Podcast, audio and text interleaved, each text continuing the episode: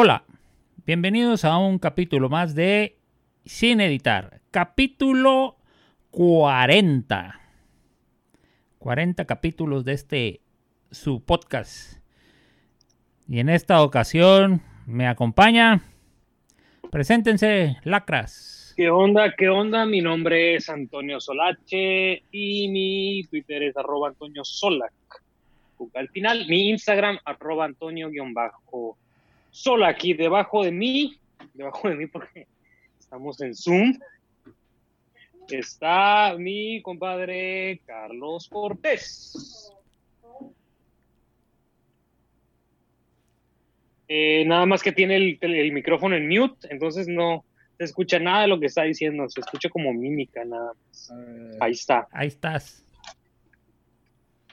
¿Me escuchan? Sí, ya, preséntate. Ah, ¿Qué tal? Buenas noches, mi nombre es Carlos Cortés, mi Twitter es Cortés Carlos 9. Bienvenidos. Buenas noches, mi nombre es Francisco Morris Guzmán y no tengo Twitter, pero sí Facebook, así que saludos. Y aprovechando en esta ocasión tan especial, eh, es una edición especial por el cumpleaños de nuestro sensei, chamán.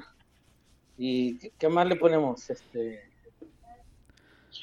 líder. El señor, líder, líder espiritual, moral. Jaime Beltrán, por su cumpleaños. Así es, fue mi cumpleaños ahora en la semana, el miércoles. Es, estoy a la... Que poquito antes de la mitad del cuarto piso. La, es lo que te iba a decir, estás a la, a la ya, ya pasaste, creí que, no, todavía no pasaste a la mitad del cuarto piso. Todavía, me, mitad, me falta todavía. O sea, ¿está en la fase 2 todavía? ¿O en la fase 3? Fase 2, ¿no? En fase 2. Fase 2. Pero dicen que los 40 son los nuevos 20, así que está como en los 25 más o menos. Sí, ya quisieran llegar, ya quisieran llegar a mi edad con mi vitalidad, dijo aquel. no quisiera llegar yo a los 40. Pero bueno, ¿cómo están todos? ¿De qué vamos a hablar ahora? ¿Cuál es el asunto que nos trae aquí, que nos convoca a unirnos en una sola voz? Pues quedó una pendiente de la semana del capítulo pasado la vida y muerte de Stanley Kubrick. Así es, más bien la muerte de Stanley Kubrick, porque si nos vamos a la vida de Stanley Kubrick no nos alcanza el, el tiempo, ¿no? No nos alcanza la vida para desglosar la vida de Stanley Kubrick, sí. Deberíamos, deberíamos hacer una por película, Ahí sí no estaría toda madre. No, ahí sí estará. Porque detrás de, cada, detrás de cada película hay una historia, una anécdota, ¿eh? no, claro que sí. De ese vato sí. De ese vato sí está bien, Machine. Cada, cada, cada película una historia y, anécdotas y cosas y dobles sentidos y significado, este, elementos ocultos y todo un despapalle, Si con esta ya me estaba volviendo loco, ya dije, ya, ya llegó un punto en que dije, ya, ya cuando me empezaron a hablar de reptilianos y todo eso, dije, ya estuvo, ya, esto ya se está. ¿A poco llegamos a eso con ese vato este... Ah, en ese momento dijiste demasiado internet por hoy. Ajá. No, das de cuenta que ya. Lo que pasa es que todo, todo lo que encierra la última película de Kubrick. Este. Tiene demasiadas interpretaciones, pues. Hay gente que lo interpreta. Y hay gente o críticos. Entre críticos de cine, críticos de Kubrick y entre conspiranoicos o teóricos de la conspiración, no te la acabas. No te la acabas. Este, hasta lo más mínimo que pasa en la película le encuentran un significado y sacan de que, ah, por eso lo dijo y por eso están estas líneas aquí y por eso lo dijo al momento de cruzar una puerta, porque cuando cruza la puerta significa no sé qué y que un verdadero, un verdadero, este, eh, desgarriate, con, y eso siempre sucede, pero yo quisiera comenzar con este tema haciendo la pregunta obligada, Mr. Jaime Beltrán. ¿Quién fue Stanley Kubrick? ¿Por qué? Porque parece obvia la pregunta, pero de hecho muchas personas y algunos de los que nos escuchan seguramente han visto una película de Stanley Kubrick, pero no saben qué es, qué es de Stanley Kubrick. Simplemente ven una película y hay muchos que ni siquiera se graban los nombres ni de actores, mucho menos de directores o productores o escritores de cine.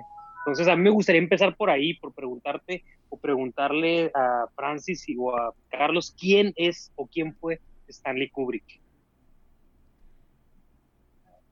Ah, bueno, eh, apegándonos a lo tradicional, Stanley Kubrick fue un director de cine, de los catalogado uno de los mejores directores de cine de su época, este, con una forma muy peculiar de hacer películas, de hacerlas, de dirigirlas. Este, este señor, aparte de ser director de cine, era eh, le sabía a la, a la, a la fotografía. Entonces, por eso podemos ver en sus películas que el señor le sabía a la fotografía.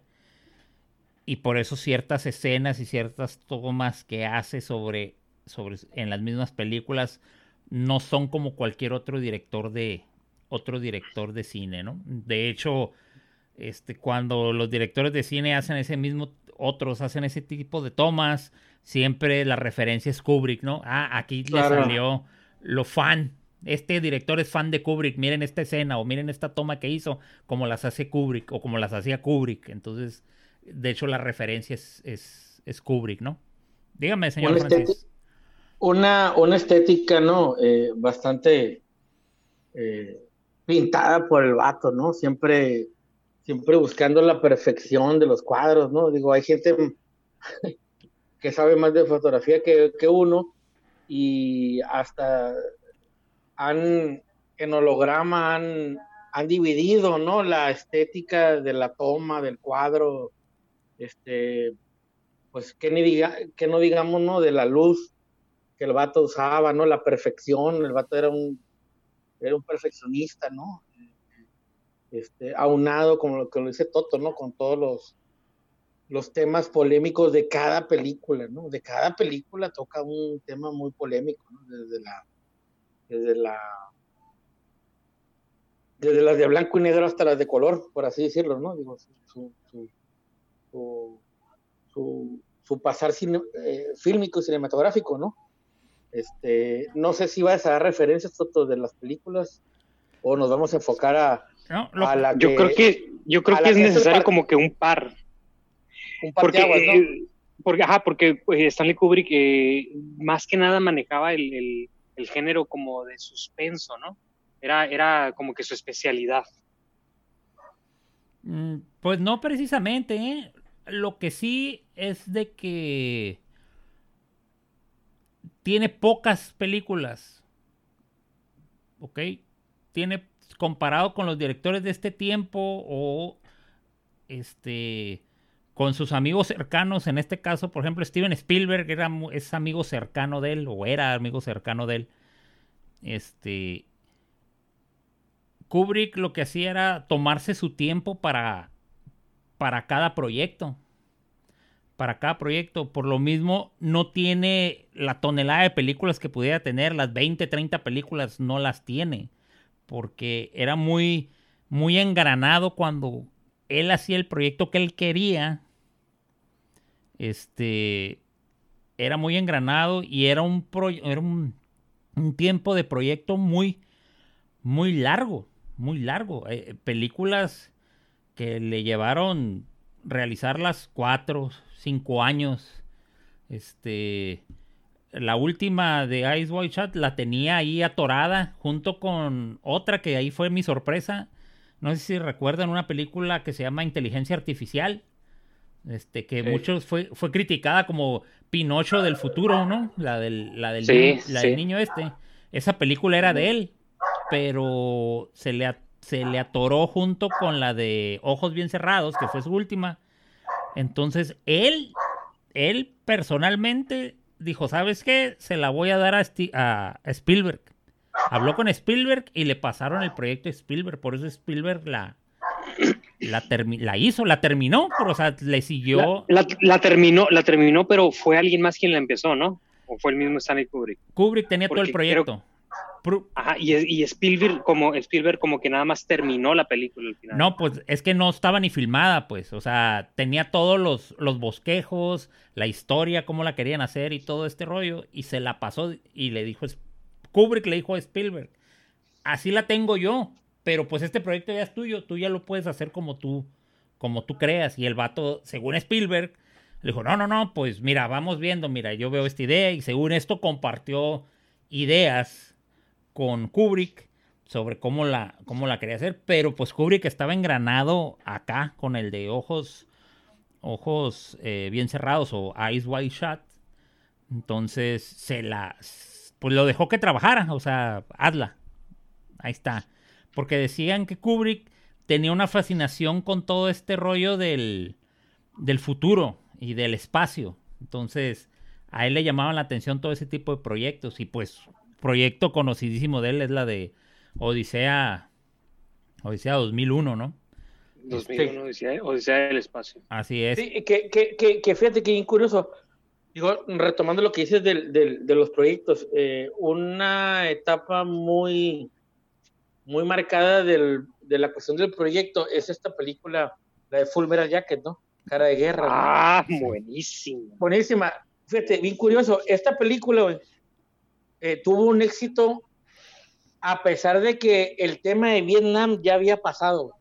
O sea, ya, había, habido hasta Rambo, ya había habido Rambo, creo. Y ya había habido pelotón, ya había sido Oliver Stone le, ganó el mandado, por así decirlo. Sí, pero pues cuando, ya que es de los noventas, ¿no? No, no, es de los ochentas, pero, pero, pero tardaron cuatro años más o menos, ¿no, Toto? El, proyecto, algo así, súper largo, ¿no? sí, los proyectos los proyectos de él se alargaban. Se alargaba mucho porque él también era muy, muy meticuloso. Muy, muy meticuloso en su. En, en la historia, en lo que él quería presentar, en cómo era su visión, en cómo era la visión de, de lo que él tenía. Entonces, no quería. No, no quería este, soltar. O sea, él se engranaba y esto se tiene que hacer así, así, así.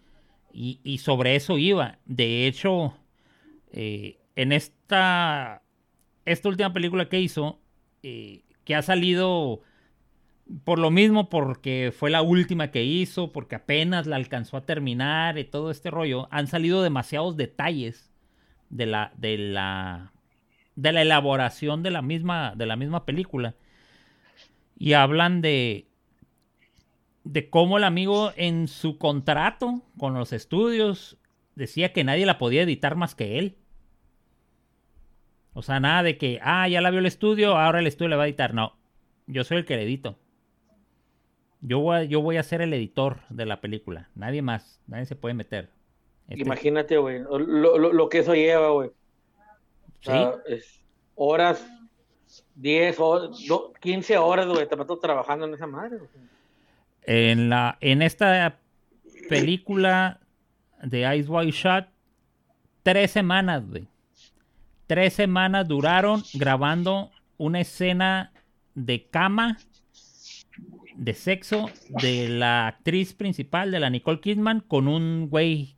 Porque en la escena, el, en la película, el Tom Cruise imagina a la Nicole Kidman que se está metiendo con, eh, con un marín por, en base a lo que la morra le comentó.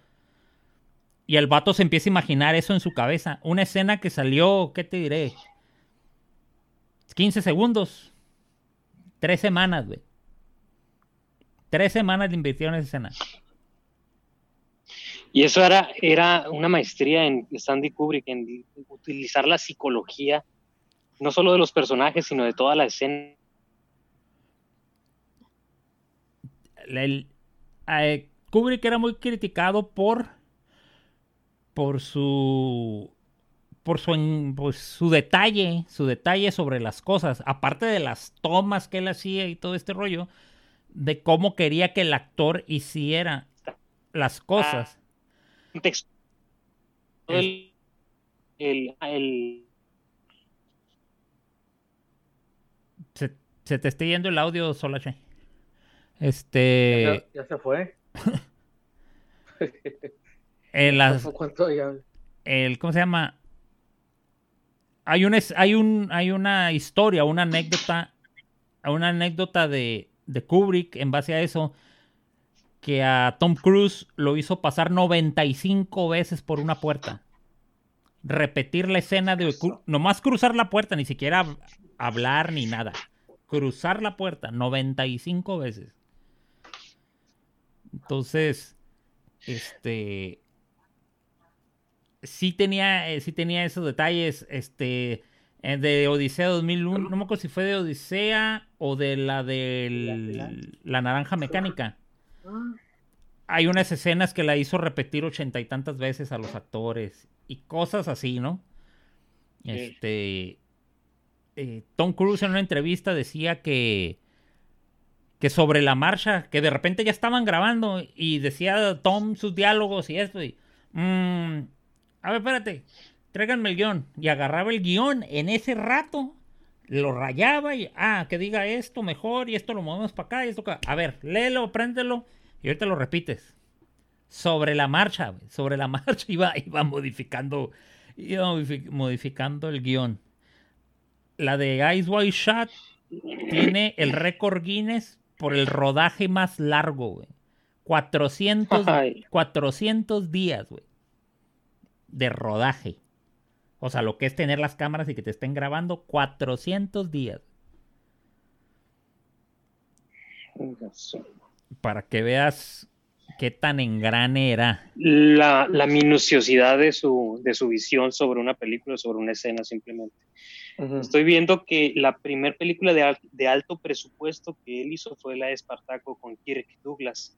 Fue en 1960 y es una de las mejores películas de época, considerada una de las mejores películas de época. Está contextualizada en la época del, Imperio Romano, ¿no? Sí, pues sí, es Espartaco.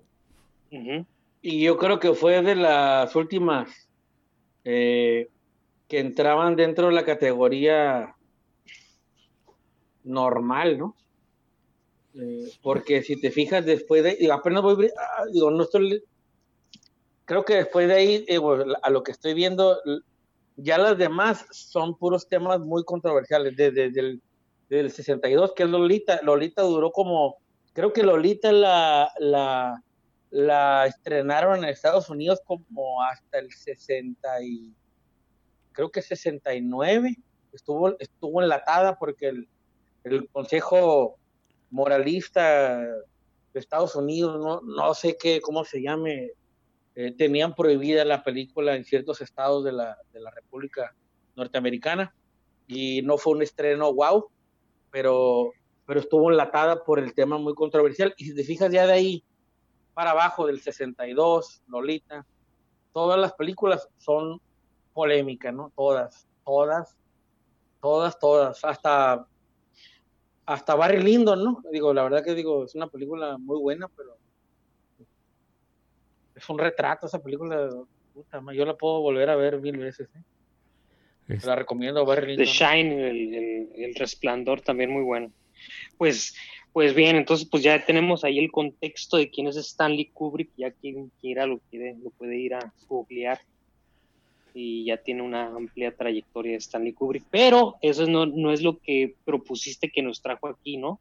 Es algo en concreto que encontraste por ahí, eh, sí, es algo en concreto referente a, a los rumores, a todo lo que se generó con, con la muerte de, de, Kubrick y su última grabación, su última película, este, Eyes Wide Ojos bien cerrados. Ojos bien, cerrados. Ojos bien cerrados, ¿no? Este, todo lo que implica el cast, o sea, la pareja principal que, que, que actuó en la película que estaban en su mero apogeo, que era la pareja formada por Tom Cruise y, Nicole Kidman.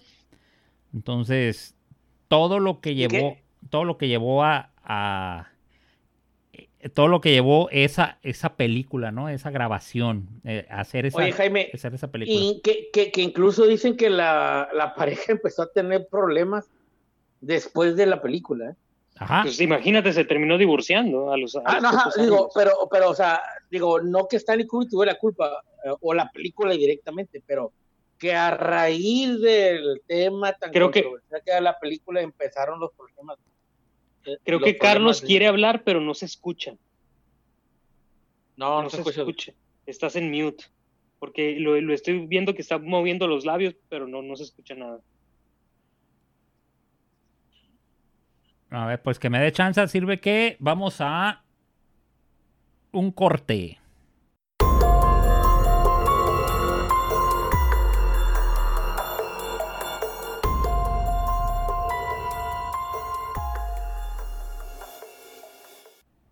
Bueno, volvemos de ese tremendo bloque y estamos hablando de del asunto de la muerte de este de este señor, ¿no? De este director, de Stanley Kubrick. El asunto es el siguiente. El señor eh, estaba filmando, acaba de terminar de filmar la película Ojos, Ojos Bien Cerrados, o en inglés es Eyes Wide Shut. La terminó, la presentó a los directivos del estudio y la presentó a, lo, al, a los actores principales. La vieron, todo muy bien, y a la semana muere. A la semana de que se las muestra, muere eh, Stanley Kubrick eh, de un infarto, de un infarto al corazón, eh, estando en su casa estando en su casa y estando eh, dormido. Dormido le dio el infarto. Dormido le dio el infarto y falleció. Entonces, esto lo que vino a hacer es crear... ¿Cuántos años tenía? Ah, tenía setenta y tantos años porque nació en el 26 y murió en el 99. Mm.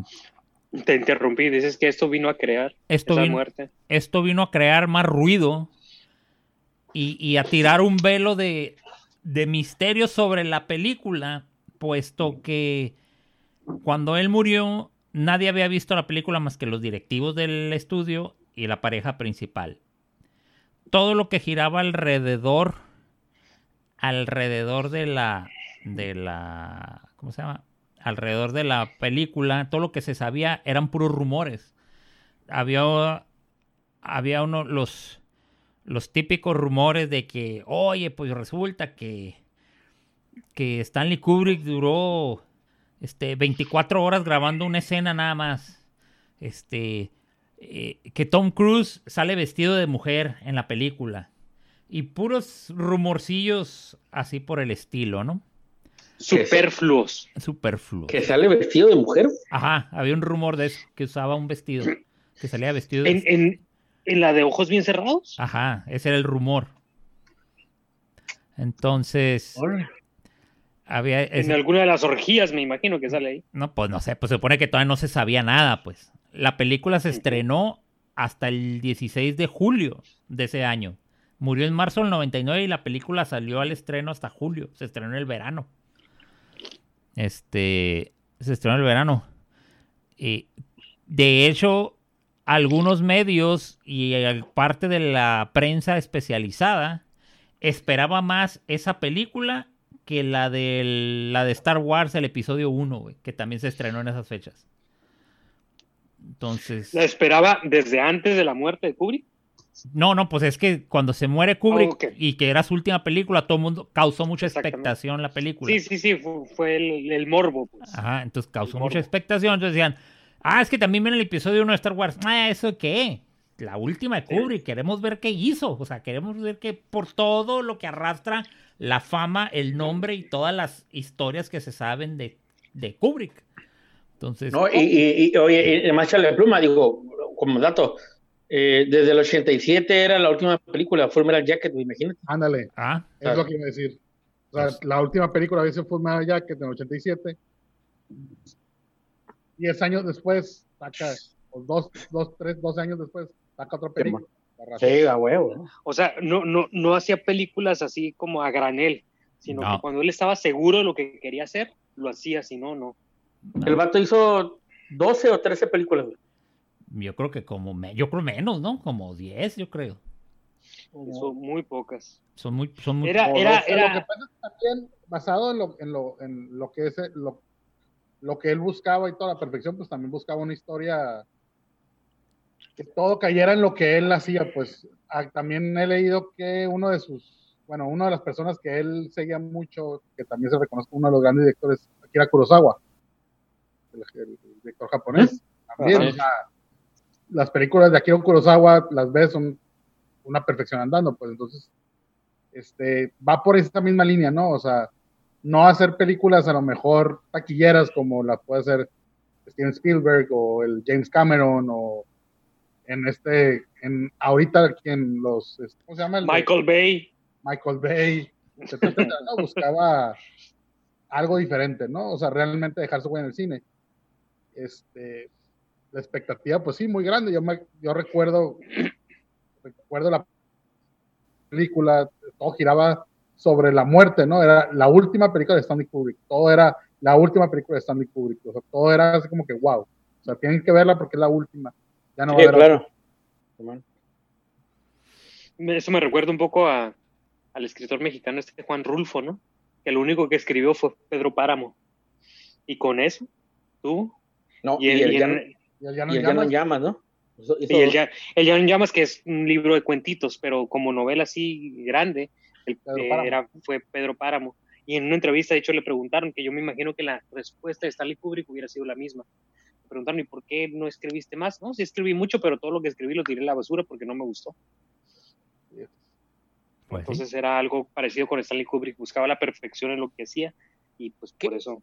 Que de hecho, de hecho podríamos hacer un programa nada más de la película, no, no de la cuestión conspirativa, porque digo, yo he cotorreado de esa película con mucha gente y cada quien me da su versión, güey. O sea, mucha gente, eh, eh, este, los enfoques del, del- de la pareja, del matrimonio, del final, ahorita que ya estoy casado, pues ya lo puedo analizar, güey, este, con, con, con, con otros ojos, pero de cuenta que los finales de la película todo el mundo te los quiere interpretar, ¿no? o sea, ¿qué pasó?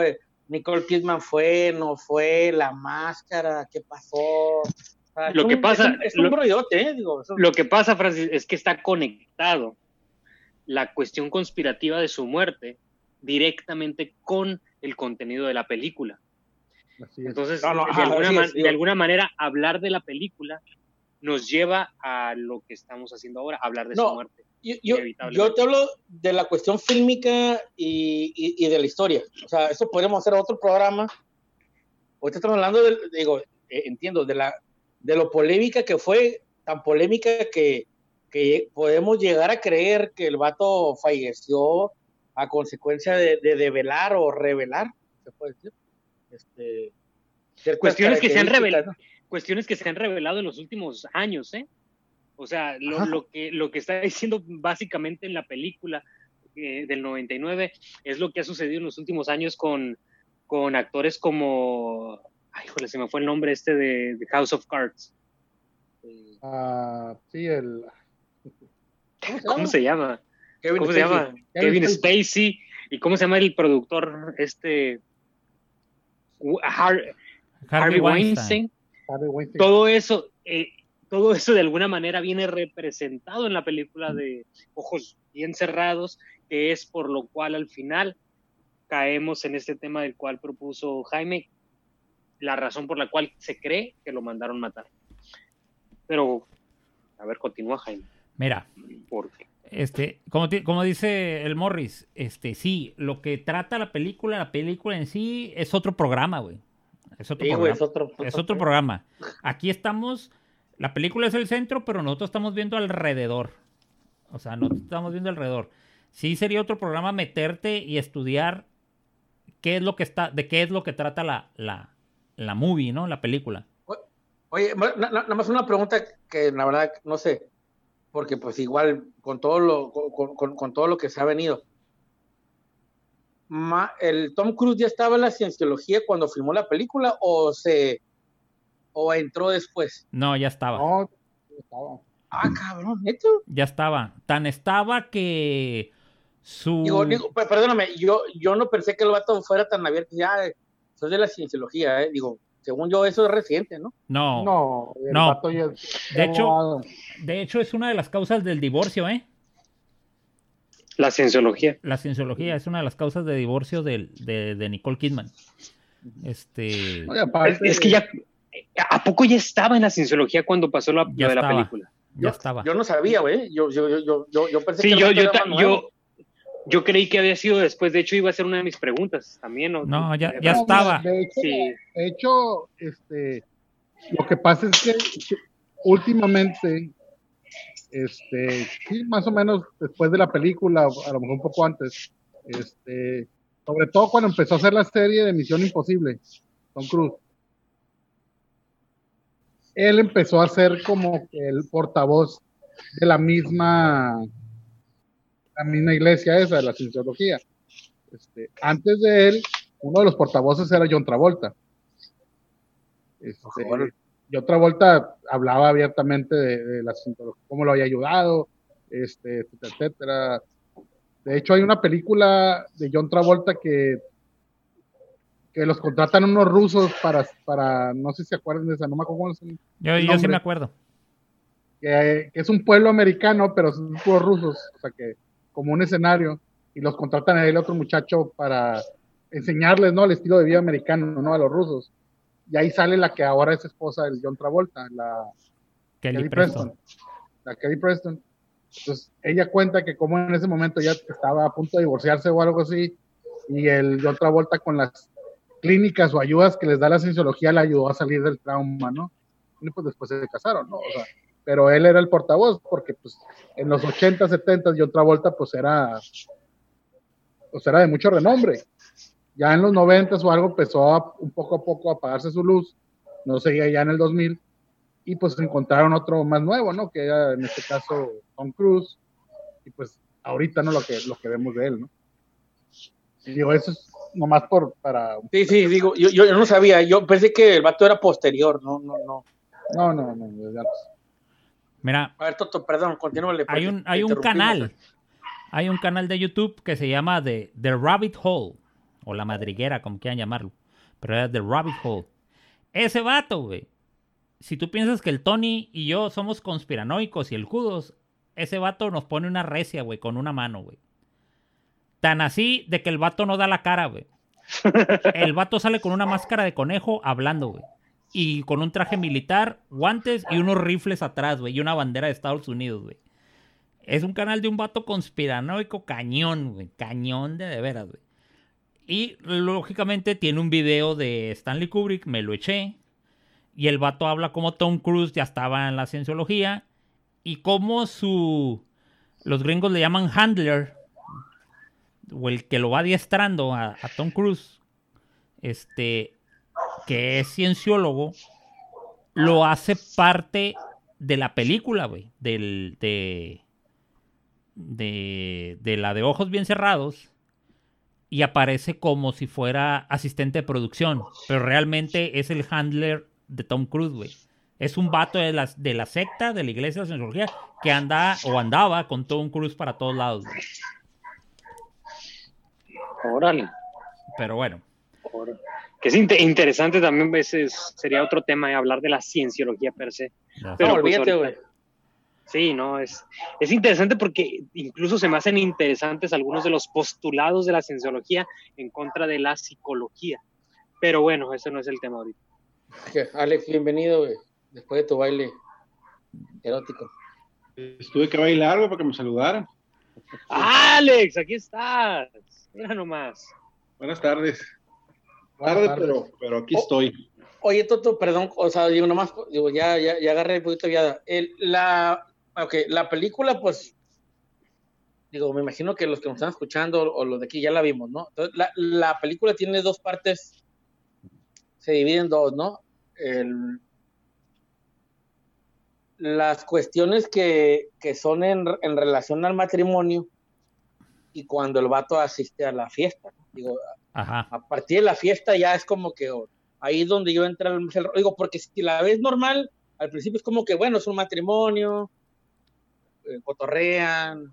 Este, eh, Las broncas matrimoniales. las broncas matrimoniales, eh, con- consumen narcóticos, o sea, juntos, y el cotorreo abierto. Normal, ¿no? normal. Normal, ajá, hasta ahí. Y luego después pasa que el vato, la curiosidad mató al gato, ¿no? En pocas palabras, y es donde empieza el rollo de que al final de cuentas da un círculo, o sea, o sea, Da un da giro. un- da un- bueno, no giro, porque regresa al matrimonio, o sea, como la idea de lo que le pasó al vato regresa al matrimonio, ¿no? Y ya, pues el final, y ya que la vean, ¿no? pero, pero yo creo que la película sí es, es normal, vamos, dentro de los parámetros, y luego empieza lo otro, lo, lo, lo oculto, ¿no? Cómo, cómo, cómo, cómo- cómo- cómo le pide a su amigo el del piano que, que, Que lo le meta. que, el que le eche la mano, que lo meta y luego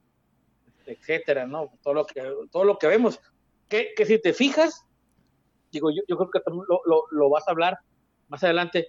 eh, la parte de la, de la fiesta, creo que hasta se quedaron cortos, que creo que fue reeditada, ¿no? Fue editada, ¿no? Porque creo que la parte de la fiesta dura muy poquito, ¿no? Cuando lo tuercen, lo descubren y lo, y lo corren. ¿Verdad? Porque creo que hu- hu- hubo escenas que cortaron, ¿no? O sea, algo, algo tengo entendido, ¿no?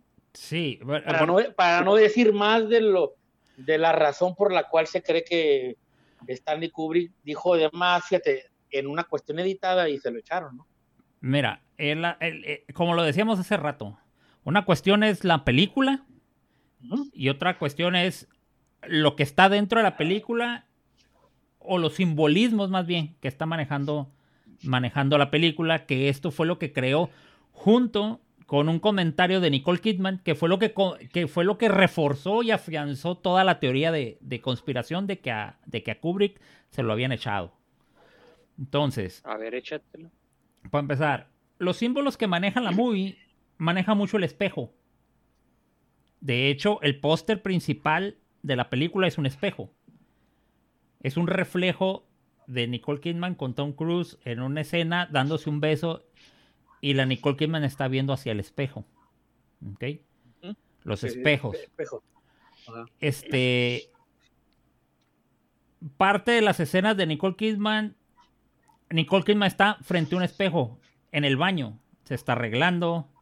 Se está revisando cómo se ve. Este, está frente a un espejo con una, con la niña, con la hija que tienen. Está, se está arreglando ella y está arreglando a la, a la niña.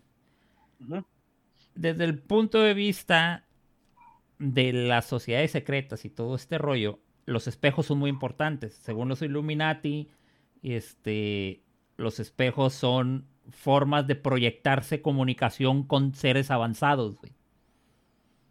Con seres, este, con espíritus y seres avanzados, se supone. Esa no me la sabía. Ah, No, ni yo. Ah, es- es- es- usan los espejos. De hecho, y empiezan a hacer un comparativo, eh, por ejemplo, en Disney, con lo de la Blancanieves. La bruja le hablaba al espejo y el espejo le daba, le daba la información. Si se acuerdan de Blancanieves, ¿no? Este, entonces, era una forma de, de estar, de estar, este, observando. Digo, de estar comunicándose. Otro de los símbolos es un, símbolo Illuminati, masón y de no sé qué tantas este, sociedades secretas y sectas. La, el famoso ojo que todo lo ve, que es el que trae el billete de un dólar en la punta de la pirámide. Ese ojo, si se fijan en el póster principal, que es una escena dentro de la película, el que tiene los ojos cerrados es Tom Cruise, pero la que tiene el ojo abierto, que es el mismo ojo que ponen en la del ojo que todo se ve, es la Nicole Kidman. Dan a entender de que la Nicole Kidman es la que sabía cómo corría el agua con todo este asunto y es una, un, un- ¿cómo se llama? Es una referencia al ojo que todo lo ve. Aparte, en la fiesta que va de las máscaras, este, hay una máscara, hay un tipo que trae una máscara con el ojo que todo lo ve. Hay un, hay un- Ah, órale, no. anda un vato ahí circulando con una máscara de- del, del ojo que todo lo ve. Este que es una referencia a los masones, a los Illuminati, etcétera, etcétera, etcétera, etcétera. ¿Ok? otra de las cosas, en las fiestas, tanto en las fiestas como en, en, en eh, alrededor, en las escenografías de las, de las escenas, siempre hay estrellas y hay pentagramas, güey, por todos lados. Pero, Hay estrellas y pentagramas por todos lados. De hecho, una de las estrellas principales que se ve en la fiesta del principio, cuando ellos van a la, a la primera fiesta, este, es una estrella grande, que son, son como 8 o 12 picos en la estrella. Es la, es la estrella de Ishtar. La estrella de Ishtar. Esa estrella es un culto pagano a la diosa Ishtar, que era la diosa del sexo, la fertilidad, la muerte. la Egipcia. vida, egipcia y todo ese rollo. Entonces, Sí, es una diosa egipcia. entonces, aparte, eso es por un lado la estrella esa que está, que está grande. La ves en la escena y es una estrella gigante. Que también ves un espejo gigante a un lado en una pared. Este, los demás adornos son pentagramas chiquitos. Y hay un árbol de Navidad porque se supone que están en, temporada de Navidad. Que es lo que comentan también, cómo quiso dar un, un como el rollo de la, de la Navidad, donde se supone que todos los buenos deseos y todo el rollo, fíjate todo lo que pasa dentro de la Navidad. Y dicen del consumismo. En los papeles principales, que era Tom Cruise y Nicole Kidman, son una familia acomodada, el vato es doctor. El vato es doctor. Y cuando se le atoraba la carreta con algo, todo lo resolvía diciendo que es doctor o con dinero. Sacaba dinero y daba dinero. Cuando se le atora en toda la película, cuando quiere salirse de alguna bronca, dice que es doctor o este o da dinero. O da dinero. Le, di- le dio, rompió un billete de 100 dólares y se lo dio al taxista para que lo esperara fuera de la casa de la fiesta. Este, a la prostituta que no se echó, le dio de todas maneras un, un, billete. Cuando se estaban arreglando para irse, que ahí es donde digo, a ver, espérate, ya estamos cayendo, ya, esto ya estamos pasando de paranoias, de, para, de conspiranoicos.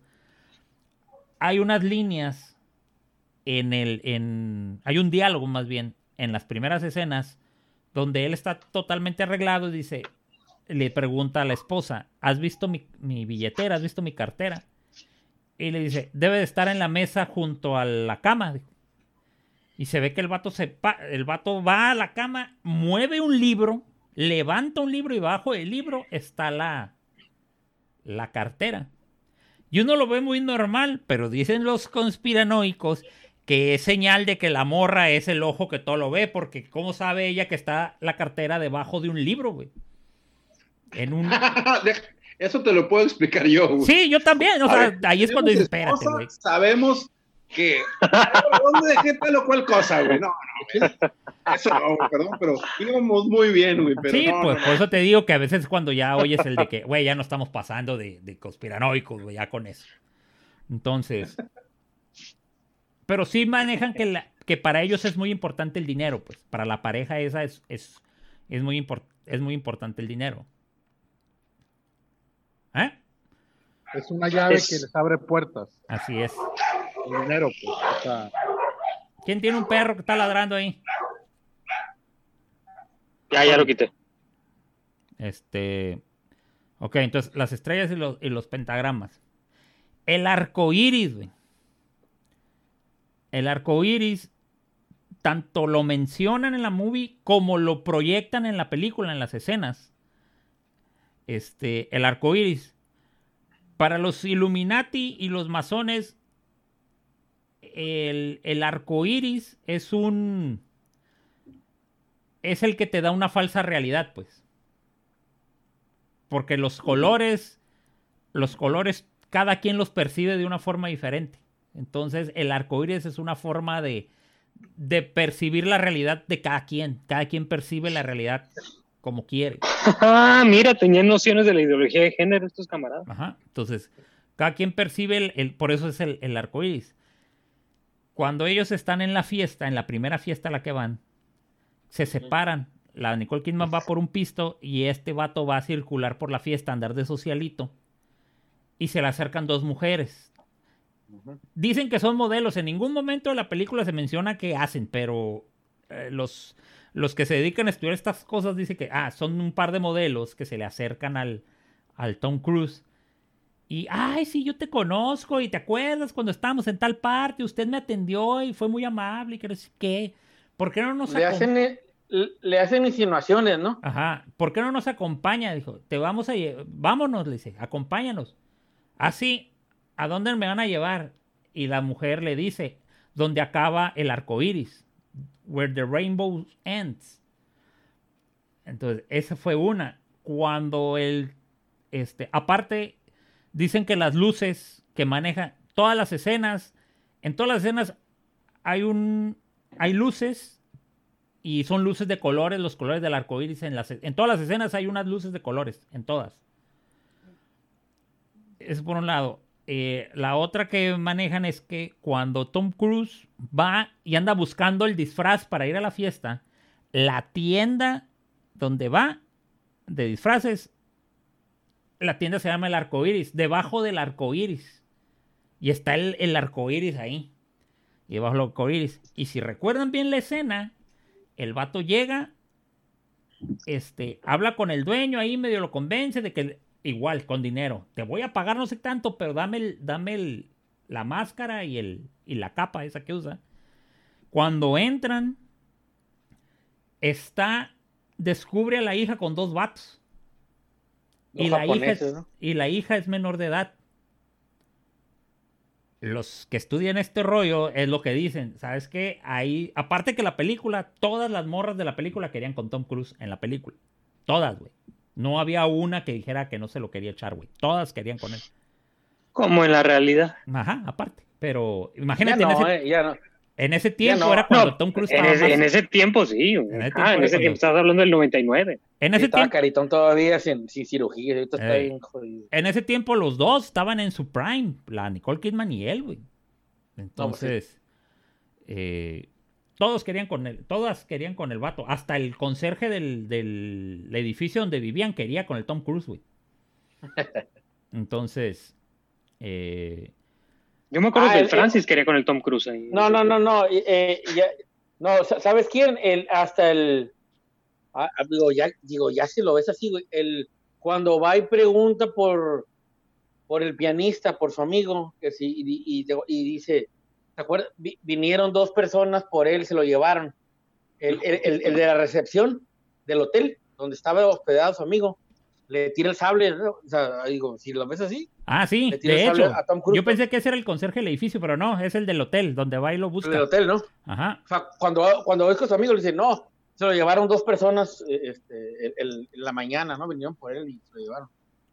Sí, güey. Y es tan, es tan bueno, era tan bueno era Kubrick para eh, elegir el cast, que ese vato, el, el conserje del hotel, es gay en la vida real, güey. Y sí quería con Tom Cruise. pues, Entonces, le salió naturalito. Le salió naturalito. Este, bueno, otro de los símbolos que se usan mucho son las máscaras. Cuando llega al, al- al- ¿cómo se llama? Cuando llega a la fiesta, cuando llega a la fiesta, este, ves todo el, todo mundo con sus, con sus máscaras. Entonces, eh, hay unas referencias a este vato que era Oscar Wilde. Hay una referencia a Oscar Wilde que Oscar Wilde hablaba mucho sobre las máscaras decían que las, que las máscaras revelan más sobre la persona que las usa que la misma máscara. Entonces decía que el hecho de las máscaras, por eso te decía de que hay una máscara entre la gente, entre los que están en la fiesta, que trae el, ojo que todo lo ve. Hay un dato que no sé si se acuerdan de esto. Cuando a Tom Cruise lo sacan de la fiesta, que ya va a su casa, el vato trae la capa y va, anda todo, por todo lo que le pasó, va todo, todo traumado. Llega a, la, a su casa, está Nicole Kidman dormida y al lado de Nicole Con una Kidman máscara. está la máscara, güey. Esa máscara Sí. estaba allá, se quedó allá en la fiesta. Cuando llega ya está a un lado de Nicole Kidman. no. Es decir, que Nicole Kidman estaba en la fiesta. No, es No, decir, que ah, ya lo tenían vigilado.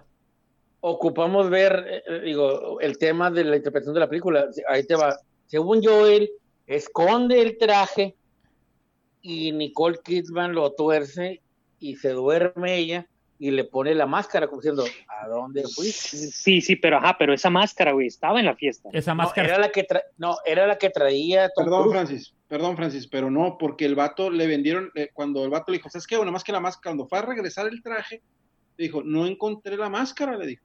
Se me perdió y pagó 20 o 25 horas por la chingada máscara. Y se la perdió en la fiesta, güey. Es Ajá. correcto. Y llega y ya está en la casa, güey. Aparte que a Ajá. él, Pero, en la. pero no es inmediatamente. Ajá, se, se- No según yo, guarda el traje. O sea, él, él llega de la casa, empieza a investigar, empieza a investigar, que es cuando va a la, a la, a la mansión y le mandan un mensaje que, que deje las cosas ahí. No me acuerdo qué pasa después. Este, creo que sí, va a entregar, el- va a entregar la capa y le dice, ¿sabes que la máscara se perdió? Y le dice, ah, no importa, este, pues le voy a cobrar el, lo que dejó de depósito. No, ah, perfecto, ya. Va y platica con su amigo, con el amigo este, ¿cómo se llama? El, el- la primera fiesta. El Ziegler. Ajá, y le dice, pues, que, que deje de investigar, que no saben qué se está metiendo, que... Que, Que todos te vimos. Él lo cuestiona sobre la modelo que, apare- que aparece muerta, le dice que, que no es ella, que es otra, etc. Le- Ahí le da una explicación, ¿no? Le, al punto de que le dice, deja de investigar, no sabes en qué te estás metiendo. Este, yo tuve que abogar por ti, si no abogo por ti, te puede ir mal, que no sé qué, pero ya, córtale, le dice. Él regresa a su casa después de eso, regresa, Ujú. la ve dormida y voltea y está la máscara ahí. Pero no es inmediatamente de que llega de la fiesta, no. Pasan algunos días. Sí, sí, sí. Sí, pero, pero, pero, pero en ese lapso que pasan, eh, que pasa el tiempo, Ah, no, claro. nunca, o sea, lle- nunca llegó a su casa antes. no, No, no, sí, a lo que yo me llega- refiero. Recuerda que el vato llega, es que digo, hay que ver la película, es, todo un tema. Llega, llega de la fiesta, guarda el traje y luego va y lo entrega. Sí, Y ahí no apareció la máscara, porque nadie lo vio Ah, que caray, no guardara. me acuerdo de eso. Sí, entonces, según yo, Nicole Kidman lo tuerce, a ver, do- o sea, ¿dónde estabas? A ver, ¿qué es esto? Y- pero, Es pero cuando de le hecho, cuenta, es cuando le cuenta lo que sucedió. pero de hecho, a, a mí me sonaba esa escena, y ahorita disculpa que nos estamos desviando a lo mejor un poco del tema, Sí, sí, que sí, el tema es por qué, por qué mataron a Stanley Kubrick, ¿no? Pero esa escena, recuerdo que a mí me sonaba como que Nicole Kidman había dejado ahí la máscara, como diciéndole, no me tienes que explicar nada, yo ya sé en dónde estuviste.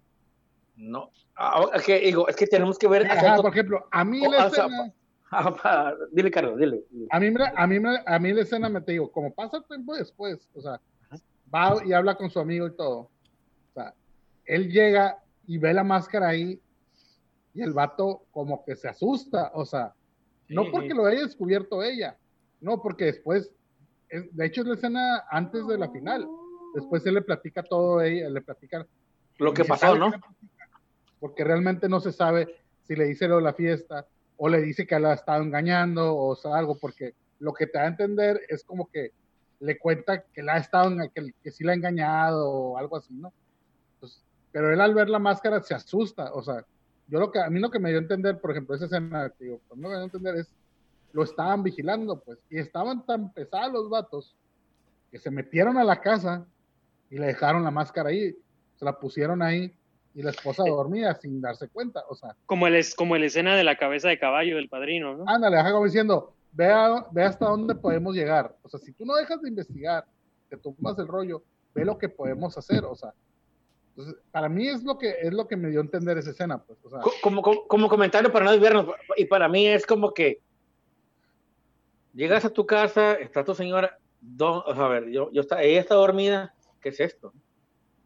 Oigan. ¿Qué, qué significa esto? ¿no? Y, y ¿Qué- ya fue cuando la parte que él dice, pues ya le cuenta, ¿no? Oye, mira, pasó esta bronca, ¿no? O sea, que, vi- que, que viene yo creo que todo eso conectado con lo que estamos platicando en el sentido de que de alguna manera Stanley Kubrick está dejando saber que el meterse muy profundo en todas estas entrañas de Hollywood te puede llevar a eso, a que te vigilen de cerca. Oye, Jaime, digo, para no desviarnos, porque, digo, si, si estamos, digo, como, te- como decimos, tenemos que hacer un programa nada más de la pura película, güey, para todo, para, para desglosar. Pero nada más una pregunta, digo, igual, Jaime. Este vato lo hizo intencionalmente, cuál es la finalidad, Ujú. realmente es- estaba exhibiendo a esta gente, él no era parte. Ya ves que el vato siempre fue muy controversial desde lo del Odisea de 2001, de los viajes a la luna. O sea, digo, O sea, la, la pregu- la pregunta es qué hay detrás de eso. pues. o sea, el- ¿cuál es la intención de hacer algo así para que, o sea, para acabar, para muerto? Hizo entrar y lo mandaron a la chingada y se ardió y los puso en evidencia. Ajá. Pero ¿a, a quién puso en evidencia? La pregunta es ¿a quién quería poner en evidencia? Pues ¿A Hollywood? No, ¿A Hollywood? ¿A los Illuminati? ¿O que Hollywood está, está la- inmiscuido con los Illuminati? Al- a la gente alta de la sociedad de, de- de- de Estados Unidos. Nueva Sí, York. Y eso, es, y, es, y eso es algo que nos va a responder Jaime Beltrán. Sí, se los voy a responder ahorita después de el corte. espérate, pero no cortes, Los- antes del corte. Ah, O- o- pues. ¿Qué? No, güey, es que le puedo poner la película, la escena, llega con la máscara a su casa. Oye, Alex, es que deberíamos hacer una película, digo, un, un programa de la pura película. película. de- no, de la pura película, porque hay. inter- ¿Quién lo va a poner, güey? A ver, Mira, ahí les va. Pues la, la, la, la, la bronca es que a ver si nos alcanza el tiempo. A ver. Ay, en español, güey. ¿Es- ¿Español latino o español es- español, güey? la bronca es que no, va- no va a estar en YouTube, güey, para que lo vean. No nos va a alcanzar el tiempo a que le cambie el idioma. Pero ¿qué te parece que mejor les dice, mejor diles a los que nos están escuchando que vean la película de Ojos Bien Cerrados en lo que regresamos del corte, para Así- que entiendan de lo que estamos hablando. Así es. Les recomendamos Ojos Bien Cerrados, Eyes Wide Shut. Búsquenla. Vamos a un corte. Ahí está la modelo.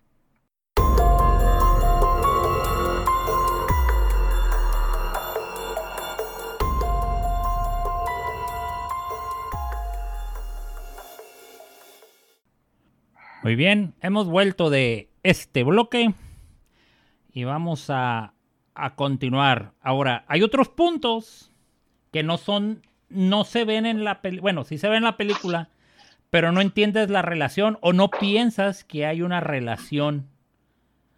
Pero resulta que sí la hay, ya cuando te metes a ver este la las, los detalles técnicos, por decirlo de alguna forma, ¿Una relación entre qué? de la película con la, en este caso con las, con la música y lo que es las locaciones donde fueron hechas las Ah, ok. Ok, ok. ¿ok? Entonces, el asunto aquí está. La música que se oye en, en la fiesta de las máscaras, ¿ok? La hizo un vato, este, que lo sé, tiene un nombre la película, la canción, la música, pero luego le cambiaron y se llama la canción del, del, baile, del baile de máscaras, ¿no? De Masked Ball se llama la, la pieza.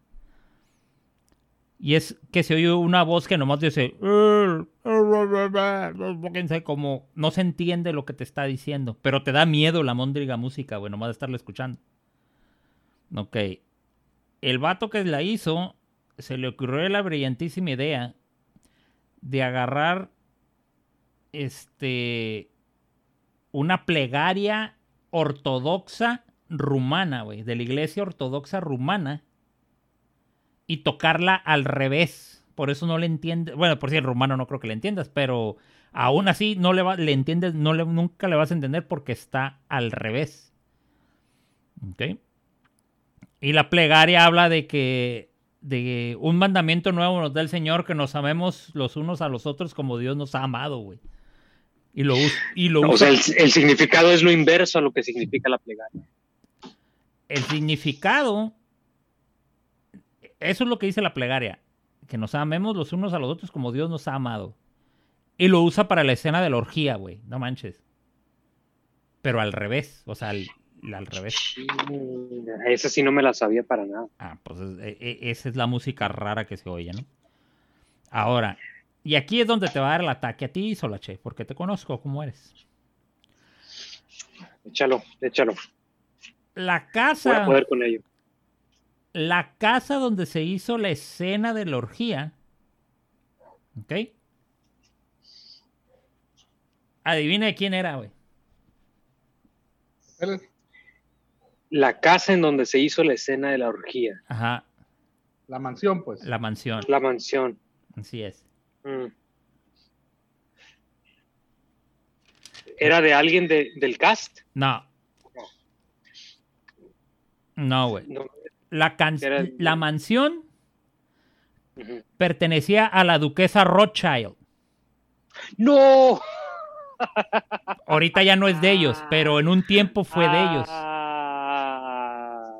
En, en un tiempo fue de ellos. Y en 1972 se llevó a cabo un baile de máscaras en esa fiesta, en esa casa, güey. Hijo de la... ch- Ok. Que para quien no sepa, ha- hablamos de los Rothschild, creo que en el capítulo 4 o 5, no por ahí. Que vayan ahí y lo que lo escuchen. Ok. En la casa de los, de los Rothschild. Ahora, la casa de los Rothschild. Se ha especulado contra quién, a quién está descubriendo Stanley Kubrick en la, en la movie.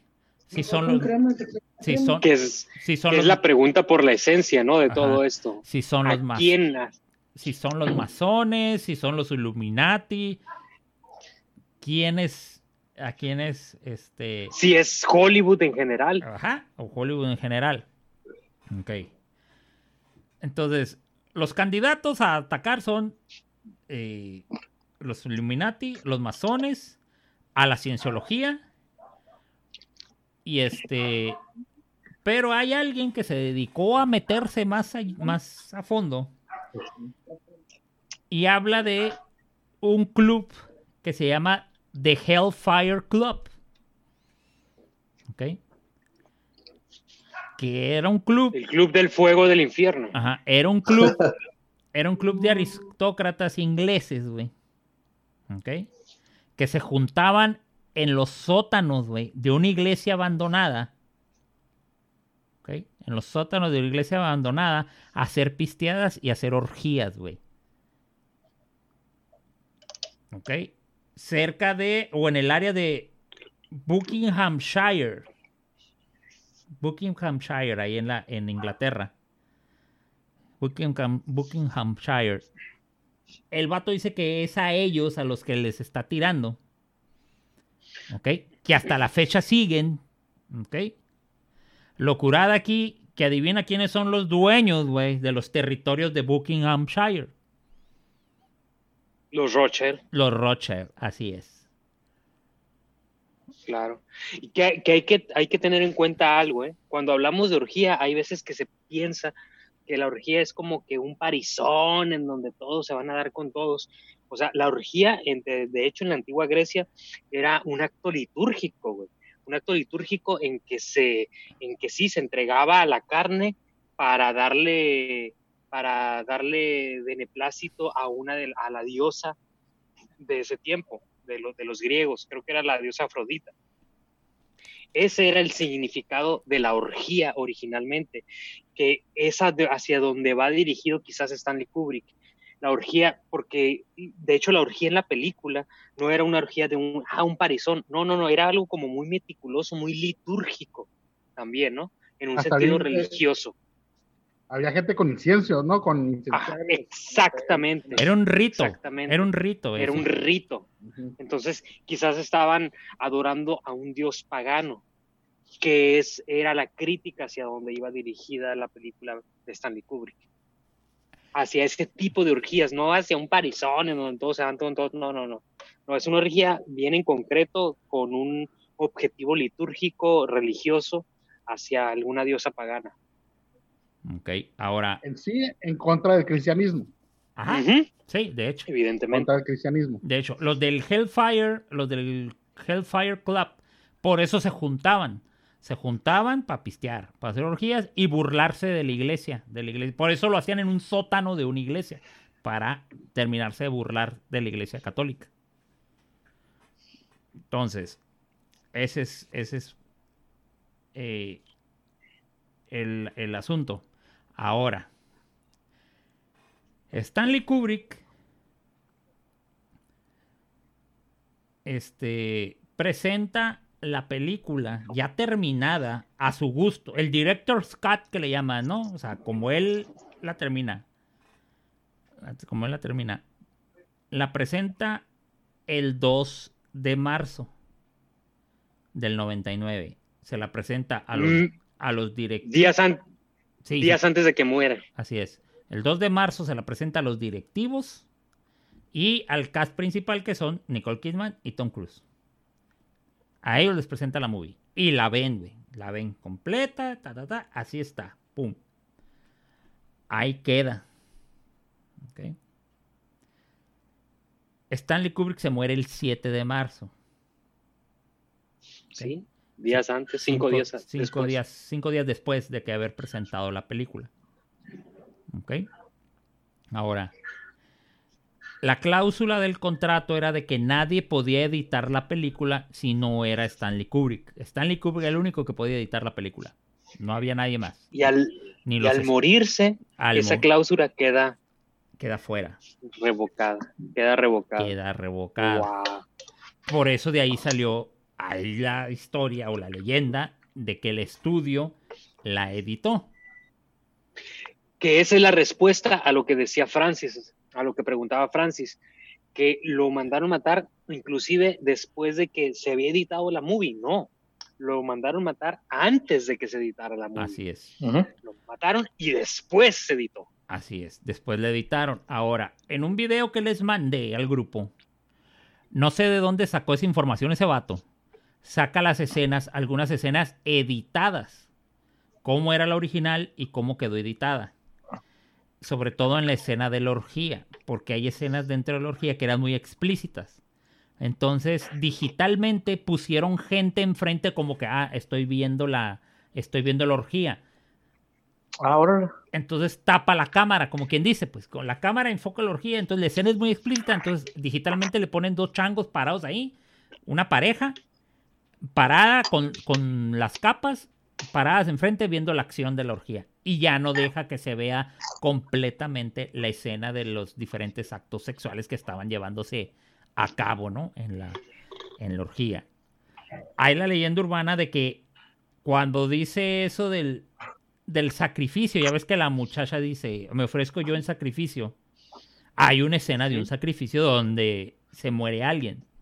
Según esto, la leyenda urbana dice que esa escena fue la que le dieron cuello, la cortaron. ¿Ok? Ahora, ¿qué fue lo que desató todo este rollo? Todo este rollo se desató más aún por dos cuestiones. Por dos cuestiones.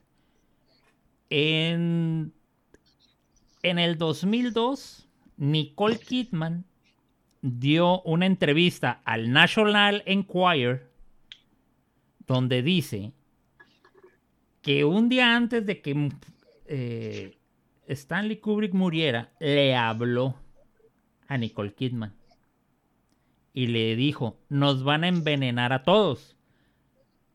Nos van a envenenar a todos. Nos van a y no nos van a dar oportunidad ni de estornudar. No vengas a la casa, a su casa, a la casa de él en Inglaterra. No vengas a mi casa. ¿Ok? Al día siguiente aparece Kubrick que le dio un infarto y se murió. ¿Ok? Otro, otro punto más.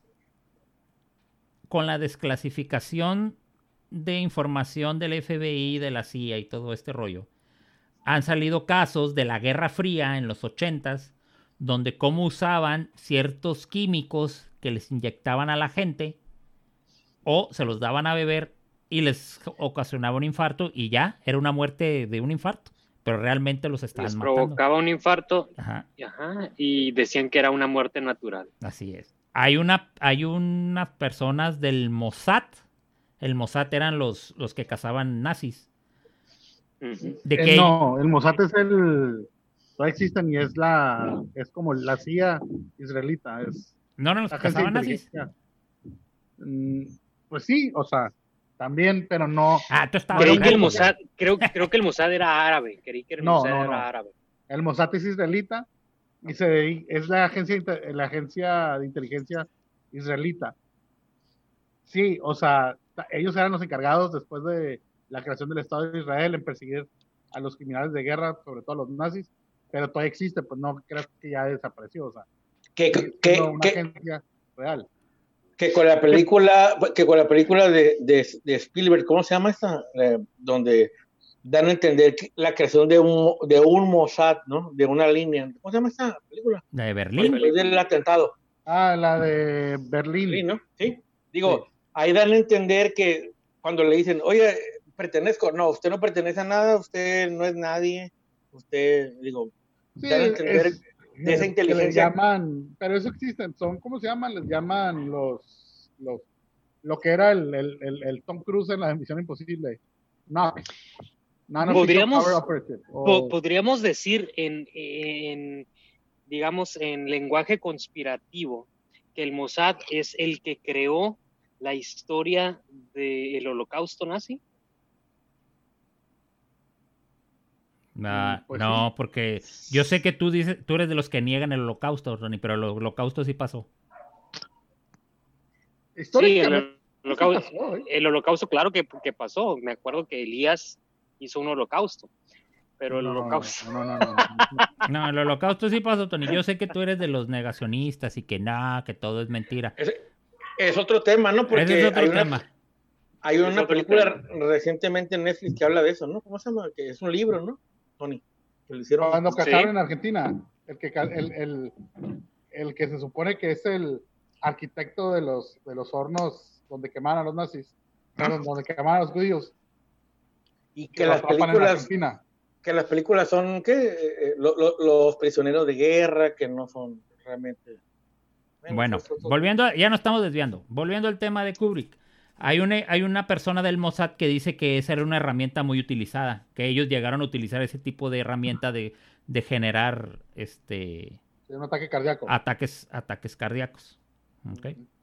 Entonces, Algo interesante que acabo de leer también, fíjate, la misma, el mismo día en que él murió, ese fin de semana, John F. Kennedy Jr. fue el avionazo, Ah, no. ¿del Kubrick? ¿sí? El mismo día que murió. El mismo fin de semana.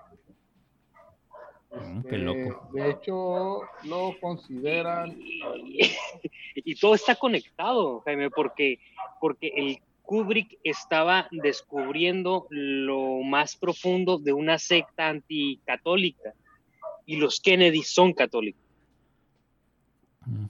Pues sí.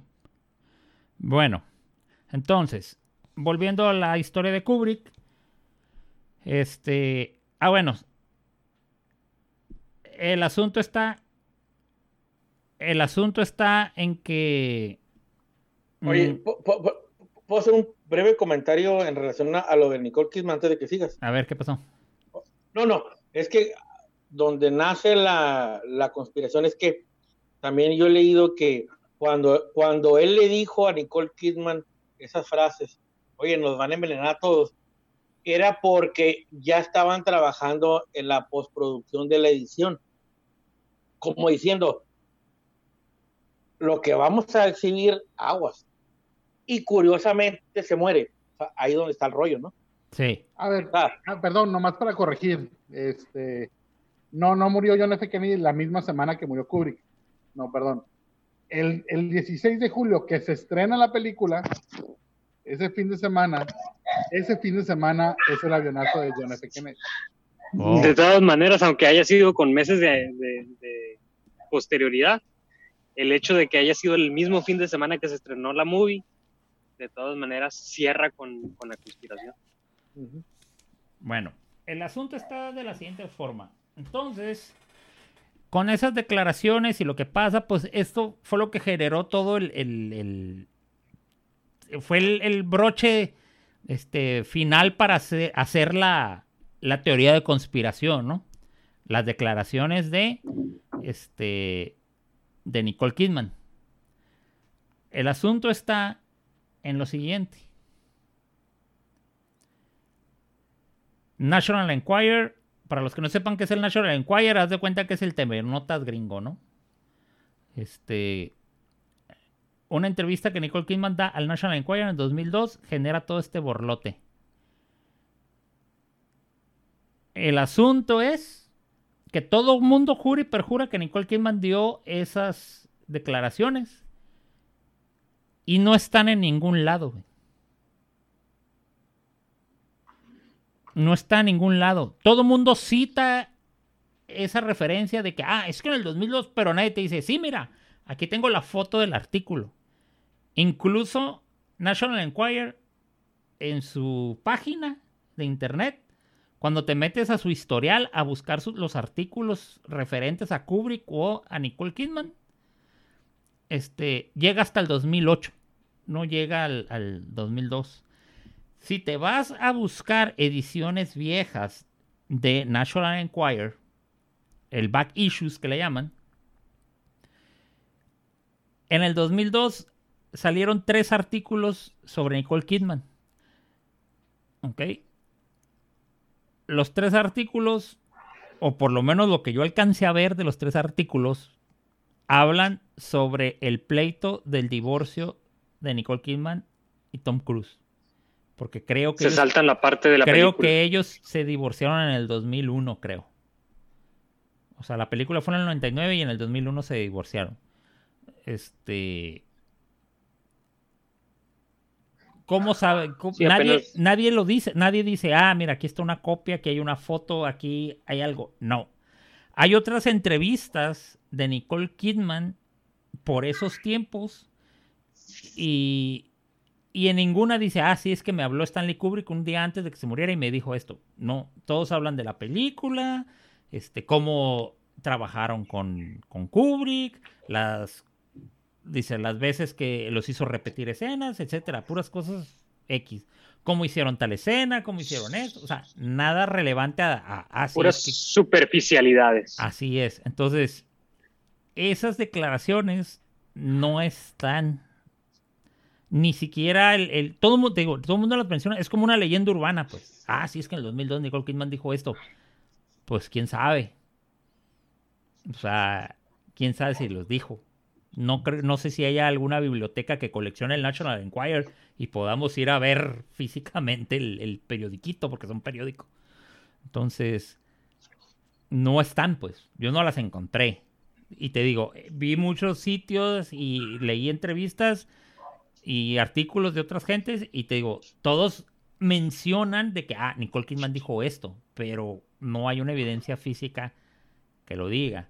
Hace poco Nicole Kidman volvió a sacar el tema de Kubrick y nada más dijo que se sentía muy afortunada de haber trabajado con uno de los grandes directores de Hollywood y, bla, y cómo la trató y cómo se llevaron, la gran amistad que hicieron. Hasta ahí. Hasta ahí. La única, creo que fue al Hollywood Reporter, donde Nicole Kidman dijo que ni Kubrick le dijo, "Ah, no hables mucho de la película. Si alguien te pregunta, la película trata de esto. Y ya. Por todas las ruedas de prensa que se venían y todo ese rollo. Este. Y se, se acabó. Pero, pues hasta ahí. O sea, no hay, no Sí, hay una evidencia, pues. Está directamente, sí, es que la película está directamente relacionada con Hollywood, pues, con todo lo que se hace en Hollywood, porque lo mismo le pasó, por ejemplo, a alguien como, eh, ay, ¿cómo se llama este director, actor, el de, el de Corazón Valiente? Mel Gibson. Mel Gibson, exactamente, después de que, de que hizo La Pasión de Cristo, lo borraron de la escena de Hollywood.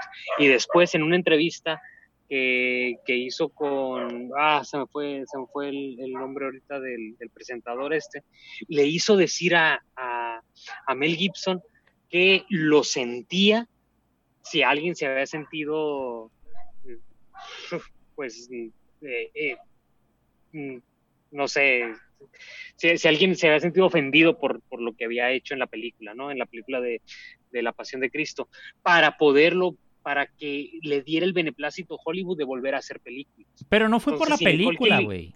No, No fue por la No, no, película. por- Mucho, película. mucho tiene que ver con la película. Sí, Sí. después sacaron de que, de que, de que dijo que, el- que lo del holocausto no había sido verdad. No, tampoco pero fue eso. no, es que lo agarraron borracho Ajá. y ese video, ese ese lo puedes, creo que lo puedes buscar en, en- en- en YouTube. Lo agarraron borracho y el vato estaba diciendo que los judíos eran los culpables de todas las guerras que había. Todas las guerras sí, pero todas esas escenas de que lo agarraron borracho y todo eso fue posterior. O sea, fueron, fue, lo, estaban lo estaban cazando para, para... Pero fue casi, casi, pero sí fue casi inmediatamente de la película de La Pasión. O sea. Sí, o sea, la bronca de Mel Gibson fue que al punto ebrio empezó a despotricar contra los judíos y los acusó de que eran unas falsas víctimas, los acusó de que ellos mataron a, ellos habían matado a, Cristo, que eran una mafia y que no sé qué tanto dijo al punto ebrio. Y lo grabaron y lo publicaron. Y eso fue el, rollo. Es lo mismo que le hicieron a Leonardo DiCaprio. No, es lo mismo que le hicieron a DiCaprio cuando hizo sus comentarios cuando no ganó en Titanic y lo bloquearon hasta... ¿Cuándo ganó? ¿Hace tres años? Fue lo mismo, güey. Hizo unos comentarios contra la industria y la industria lo bloqueó. La industria lo bloqueó. Es lo mismo que le, que le hicieron a, Mel Gibson. ¿Por qué? Porque ha habido películas de Cristo desde hace añales, güey, y nadie había bloqueado por haber hecho una película de, Cristo. Pero como despotricó... Lo que, lo, que, dice, lo que dice eh, el Tony, sí tiene cierta razón, ya que sí, siempre han hecho películas de Cristo, han hecho películas sobre la pasión sobre todo, pero la pasión de Cristo mostraba de una manera, pues... Cruda. Cruda, como realmente pasó, como dicen, realmente pasó así. Entonces, ¿qué es lo que trata, qué es lo que se hizo con eso? O sea, y es lo mismo que criticaron cuando salió la, la, película La Pasión. ah, es que están creando un sentimiento antisemita porque, pues, por lo que le hicieron a Cristo. Entonces, este, claro, uno que, este, ¿cómo se dice? Este, seguimos a la iglesia y todo, pues realmente sabemos que no, o sea, digo, no, los judíos no tuvieron la culpa de eso, digo, un cierto grupo de judíos tuvo la culpa, pero no, por ese grupo no voy a condenar a toda la, a, toda el, ¿cómo se dice? A todos los judíos, ¿no? Este, pero pues, o sea. ¿A poco no, Carlos? ¿A poco? no, y, y, y, mi punto, mi punto con respecto a la película de Ojos Bien Cerrados de Stanley Kubrick es que eh, era que comentabas que no hay comentarios más atrás del 2008 eh, de Nicole Kidman diciendo lo de, la, lo de los mensajes que había recibido o la llamada que había recibido de Kubrick. Y, y esa era, eh, hacia allá iba mi punto, pues, que Nicole Kidman, si esos comentarios son verdad, no los va a volver a repetir, porque seguramente ya fue amenazada. Ya la están vigilando, ya fue amenazada. Amedrentada. Amedrentada, ah, exactamente, amedrentada. Ay, qué, qué bonitos sinónimos sacas, Francis, Dios mío. Este, amedrentada, amenazada. Oye, si dices lo mismo que dijiste en aquel tiempo de la película, cuando salió Ojos Bien Cerrados, ¿sabes qué? Hollywood se cierra para ti. Y no solo Hollywood, todas tus cuentas se cierran. O sea, tienen mucho poder, tienen mucho poder el, eh, esta, este sociedad hollywoodense. No te mucho poder. ¿eh? Eh, mira, el, es que el poder que tiene no es nada más económico. Te voy a decir algo. Te voy a decir algo. De las últimas, de, en años pasados, te hablo 2012 para la fecha, güey. 2000, es más, vamos a ponernos más acá. 2015 a la fecha, Nicole Kidman trae un pleito casado con la cienciología, güey, y le ha tirado hasta que se ha cansado, güey, y no le ha pasado nada. Nada le ha pasado. No, no, veo, no veo la cienciología como parte de lo mismo. No. Ajá. Eso es, yo siento es otra cosa. Ajá, yo siento que la cienciología es Inclusive ahora está perdiendo mucho auge porque realmente no, mucha, muchos han salido, muchos este, actores que, estaban dentro de la misma iglesia se dieron cuenta que es un, es un fraude, así como, como los, ¿cómo se llama? es, un, o los, es un omnilife, es, es, un omnilife se ha convertido en una OmniLive la cienciología. O sea, a pesar de que, a, pesar de que podríamos, podríamos argumentar que la cienciología es parte de, o, es, una, e, es un engendro que proviene de los Illuminati o de cualquier otra sociedad secreta, ha perdido mucho poder. Ha perdido mucho poder y por lo tanto el tirarle a la, cienciología no, no, no te causa nada. Pero volviendo a lo que dices, o sea, este, volviendo al tema principal, este, pues sí, o sea, deja muchas interrogantes la película, este, eh, el hecho de, como te dice, como dices, no, los, las cosas que, que se hicieron que no, que, que, realmente no se vieron en la película, el, los dueños de la casa, el tipo de, de máscaras, este, el tipo de, este, la orgía como algo, como dice el Tony, algo realmente litúrgico, algo enfocado hacia lo religioso, lo espiritual, este, todo eso pues te deja pensando, pues, o sea, ¿qué, Porque qué hay detrás de eso? ¿Qué quiso decirnos Stanley Kubrick con esa película? Para allá iba, ¿no? Digo, digo, el vato como director de peso, como director de, eh, eh, moral de la industria, al hacer una película en ese sentido, no, no, no la hizo producto de la casualidad o basado en un libro. O sea, el vato, digo, a todo lo que me está comentando eh, Jaime, digo, ¿cuál fue la intención, güey? Digo, ¿Qué, ¿Qué, vivió, no? En ese, que, que vivió en, en, ese contexto en el, que, en el que él se encontraba como para haber hecho esa película, ¿no? Y como referencia a lo que comentábamos en el programa pasado de los John Lennon, pues entonces, imagínate qué sus tentáculos hasta dónde llegaron que el, tocaron eh, eh, fibras sensibles que pudo haber sido objeto de un asesinato. Sí, y no, y luego la cienciología es muy nueva, eh, Jaime. es yo extremadamente nueva. Yo por eso preguntaba si, Tom Cruise era miembro de Cienciología en el 99. Ustedes dicen que sí. Sí, no, no. O sea, es muy nueva relativamente. O sea, sí, es, sí, sí tiene sí, su cierta edad. La Cienciología comenzó por ahí de los 80s, más o menos 70s. Eh, pero relativamente es muy nueva. Sí, sí lo, si vemos el trasfondo de lo que estamos hablando en, en cuestiones de que la casa de los Rothschild de, de, de, todo lo que conlleva Hollywood, toda esta empresa, eh, y es el poder económico, político y social que tiene, tanto Hollywood como Rothschild, que son los dueños de Hollywood. Entonces, eh, o sea, Kubrick se metió realmente en la madriguera del lobo pues, con, con, esta película, con todo lo que, lo que mostró, como estábamos diciendo, con todas estas orgías litúrgicas pero tú ibas a plantearnos realmente hacia dónde iba todo esto cuando te interrumpimos. todo un bloque, ¿no? Interrumpido el pobre, el pobre Jaime. que hasta se quedó pensando. No, lo que pasa es que eh, hay un, hay un, mira, hay un la cuestión con Kubrick era de que es muy meticuloso, ¿no? Con sus cosas. Y sus proyectos eran muy largos, porque el vato no quería hacer nada a la y se va, ¿no?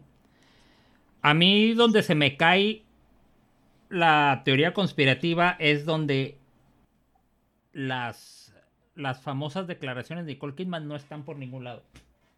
Y todo el mundo las menciona como, le, como que, ah, sí, es que Nicole Kidman lo dijo y Nicole Kidman... Sí, güey, pero ¿de dónde lo sacas? No, pues es que lo dijo tal youtuber.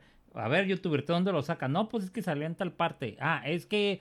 Y cuando vas, vas y empiezas a rastrear hasta llegar a ver, este... No hay una... No hay una base sólida sobre... Ah, sí, mira, aquí está. Se lo dijo National Enquirer. No hay un... No no hay un video, pues no hay, no un, hay un video, no hay, una no hay, nota, no hay un artículo. Aparte, me hace mucho ruido.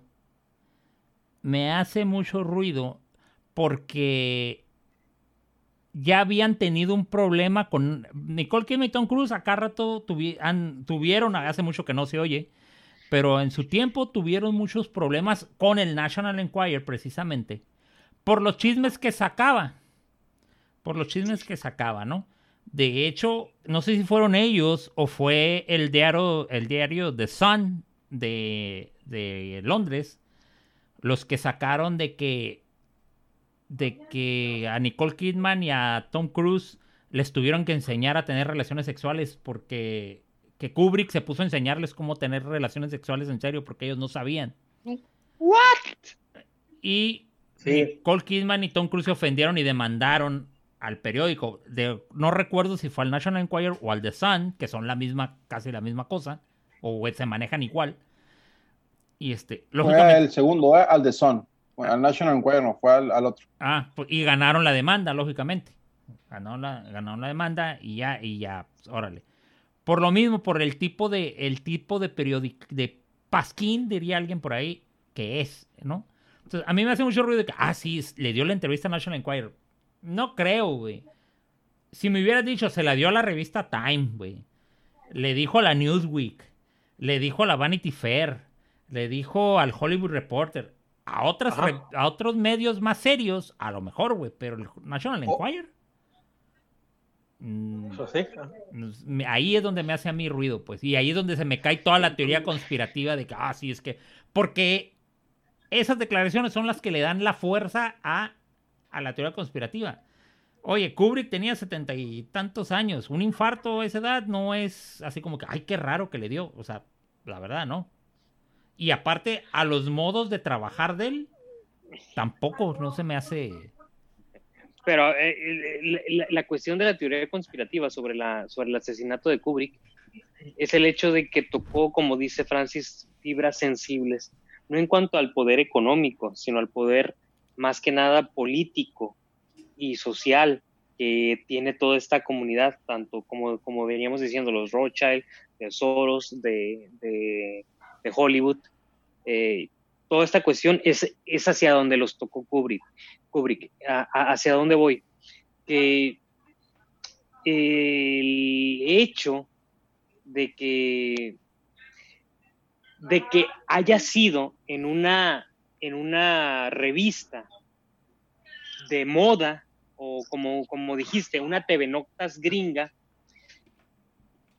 tiene cierta relevancia. Me acuerdo de una escena de la película Men in Black, en donde los, Men in Black era con, con Tommy Lee Jones y con Will Smith para obtener la información verídica de los extraterrestres a quienes ten, tenían que perseguir, no se iban a los medios que consideramos serios, sino que se iban a los medios más populares. Pues de hecho, como la alarma de los gringos. A la alarma, ándale, todos esos. Y decían, Semana, no, es que, semanario del insólito.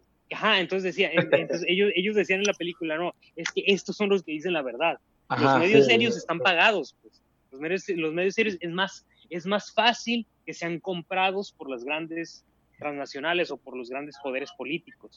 Entonces aquí est están tocando poderes políticos. No pueden salir en los medios más serios este tipo de, de cuestiones. Mira. Entonces, en, a donde te tienes que ir es a esos medios eh, que, que, que, son, como dijiste, eh, más menospreciados por, por, por, la sociedad. Porque quizás ahí es donde venga realmente la realidad de lo que está sucediendo. ¿Qué ibas a decir, Alex? Fíjate que, digo, pues aquí estoy en el chat, ¿no? También digo, aquí estoy en el, en el grabando también. Los he estado escuchando, pero no, no han mencionado algo que, que, que es a lo que Stanley Kubrick siempre le tuvo mucho miedo, de que lo matara la CIA, porque hay que recordar, hablando de teorías conspirativas, el antecedente que el vato, sí. Eh, exactamente, de que la, del antecedente que el vato participó en las grabaciones del supuesto alunizaje o, o no supuesto, quién sabe, de la, del hombre en la luna, pues no, por la experiencia que el cuate tenía eh, por Odisea Viaje al Espacio. Eso es un gringo que terminó viviendo en Londres, donde eh, su casa estaba en medio de, muchos terrenos alrededor, porque no quería tener vecinos para que no hubiera francotiradores a tiro y la chingada, y ahí es donde el cuate grababa. De hecho, la escena de, la película que estamos mencionando, con los ojos bien cerrados, de cuando eh, Tom Cruise va caminando en Nueva York, esa madre no es en Nueva York, es un pinche set mega gigante que se hizo en, en, en Londres, y a lo mejor con todo este antecedente también que tiene este, este, este personaje, Stanley Kubrick, pues fue, fue lo que alimentó más la conspiración por el tipo de película, ¿no? El miedo que él siempre tuvo, el antecedente que participó o que o participó, no, pues no, porque no, no, no lo podemos saber en las grabaciones del supuesto alunizaje, pues terminan dándole al traste, eh, no al traste, sino vienen a apoyar un poquito el único comentario que hizo eh, Nicole Kidman sobre el tema de que mmm, estoy bien asustado porque porque estos cuates nos van a matar y nos pueden estornudar en, antes de que, de que termine un estornudo, ¿no? Que, esa es la frase que se diseminó y fue la que hizo que se cayera en, en una conspiración. Y como bien dice el Toto, ya nada más para, para coronar mi comentario, eh, era, por la edad que tenía el compa, era, pues, no, no es este, no es nada No es raro. que pudiera fallecer de un ataque al corazón.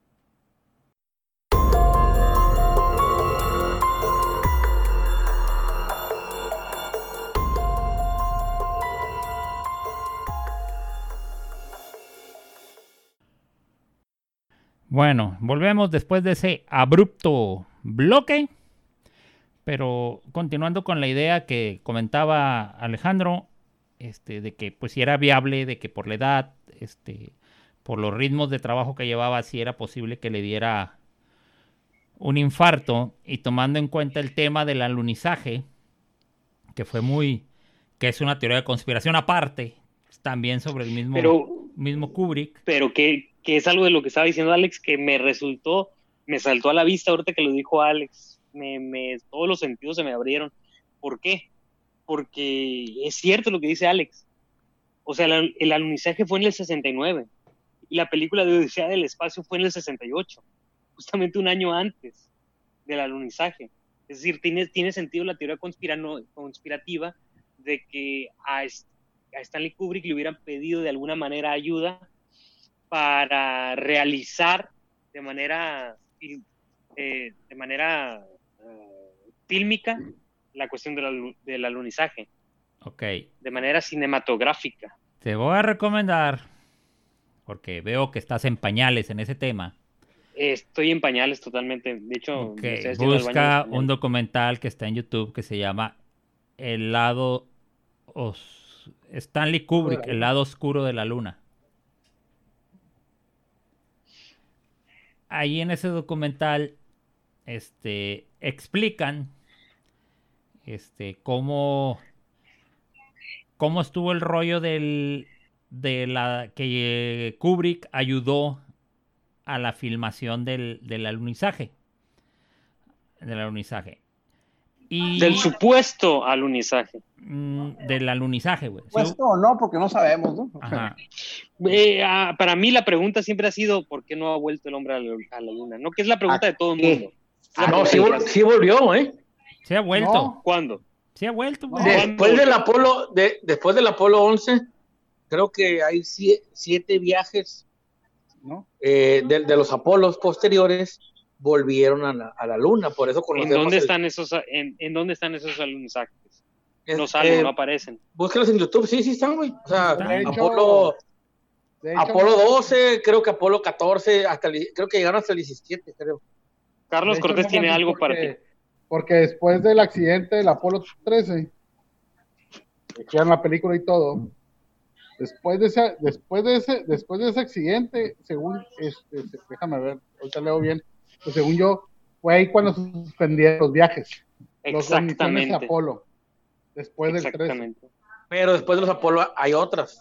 No, Mm, Este, No. ya no eran para la luna, ya no hay alunizajes, Francisco. ajá, no un mensaje. El Pero sí único volvió. alunizaje fue ese. Bueno, Fíjate que, En no tiene vista- sentido, güey. en vista. que, que, A ver. que es otro tema, porque digo, igual también, digo, igual, yo también, yo, yo, yo creo en la conspiración de- del- del no, pero también hay evidencia de que sí se llegó. No hay evidencia, Francis. de que sí se llegó, no, de que la tecnología no daba para tanto, las cámaras y todo eso, o sea, digo, inclusive hasta, bueno, ya eso es otro tema. Ahí- Sí, ahí- no, no, ahí- pero de, de- de- alguna manera está conectado con Stanley ah, no, claro, por ejemplo, el hecho de que el vato, el vato siendo de Brooklyn, el vato siendo neoyorquino, viviera de cierta forma, eh, digo, por así llamarlo, en un exilio voluntario para vivir en Gran, en Gran Bretaña, sí está un poco raro, ¿no?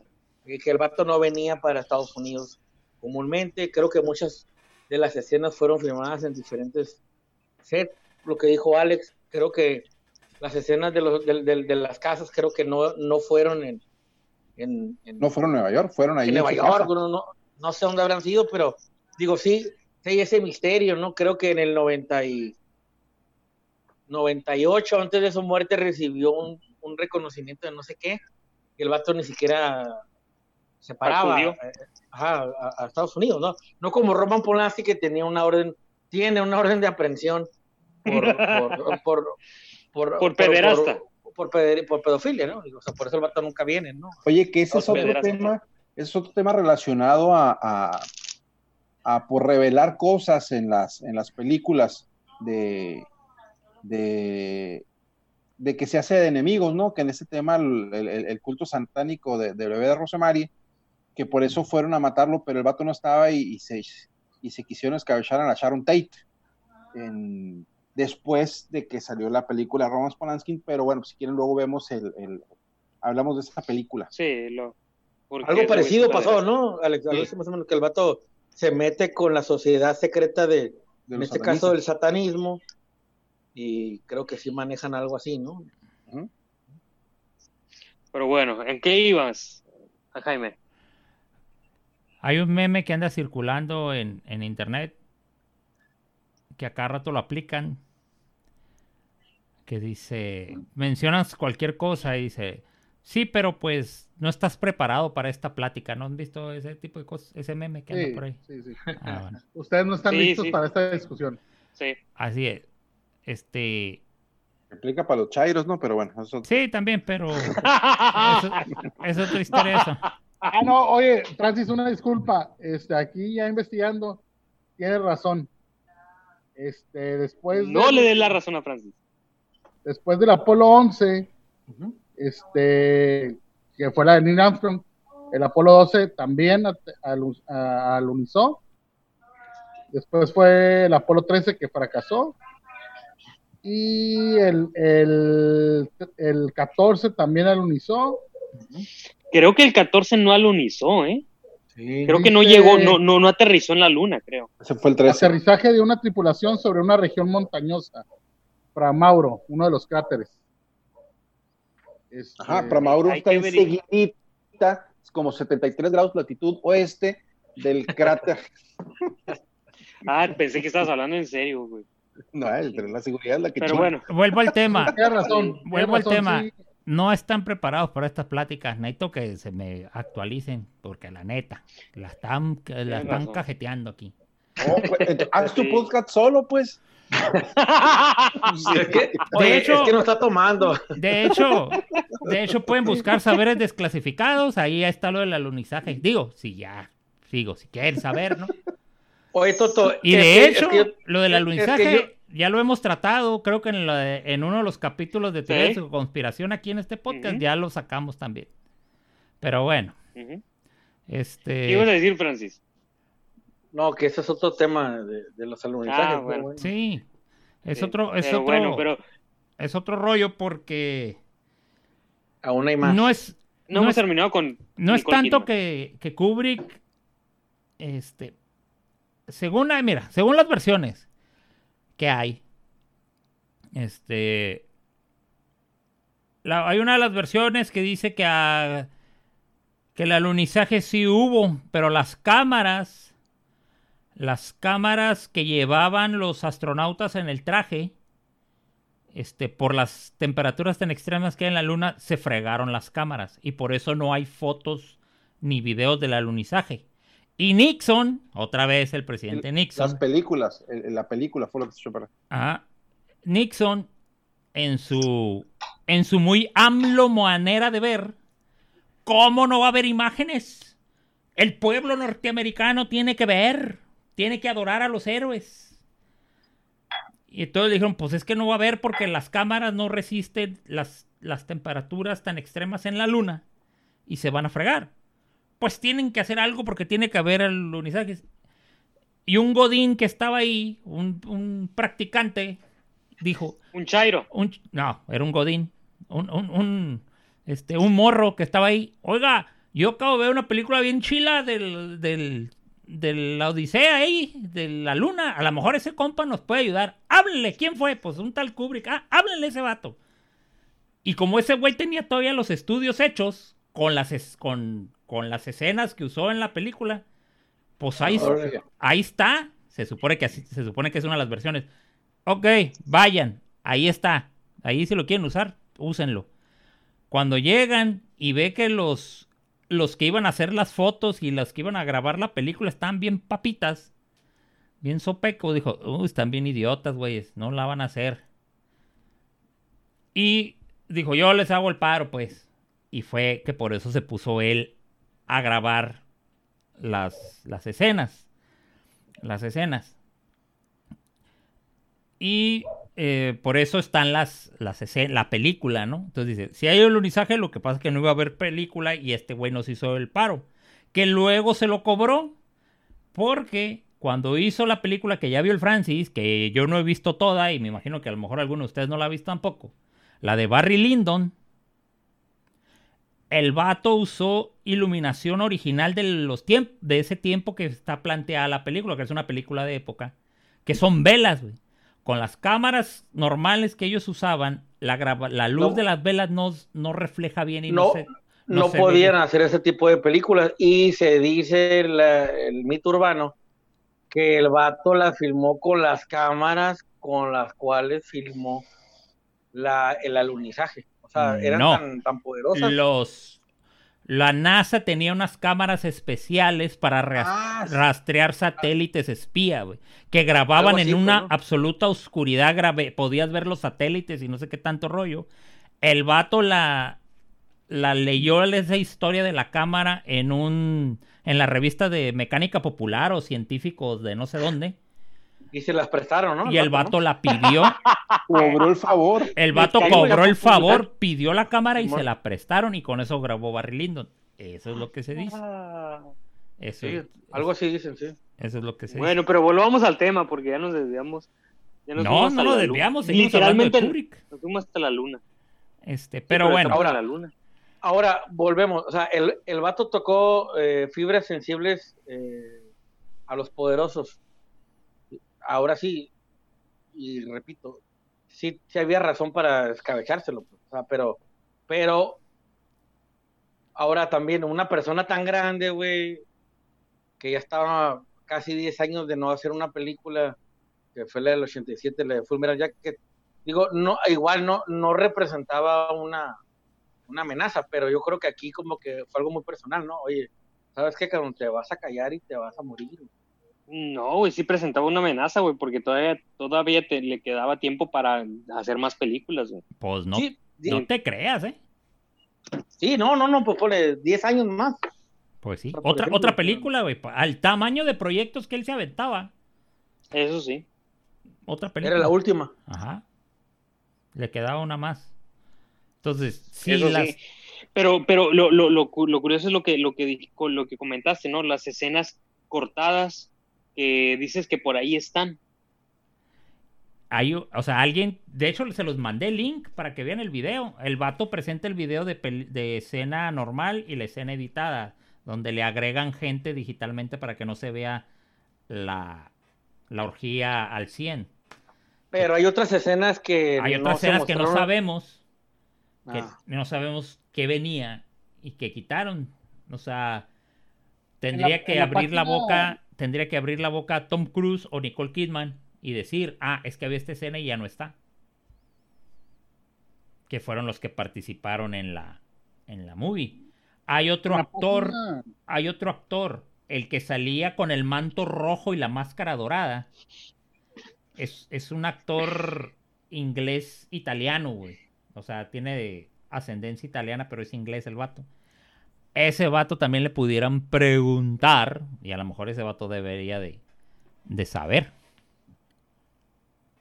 Pero pues en la, en la página ahí donde te escribe la película y todo, te dice que el director Scott, si compras el Blu-ray o algo, viene. O sea, si lo tienes, y la, o sea, vienen las escenas eliminadas y todo. O sea, ya viene con como lo quiso hacer el público. Pues habrá que perderle el cariño unos 500 pesos, que es lo que vale el Blu-ray. Oye, nada más como, como un comentario de dato.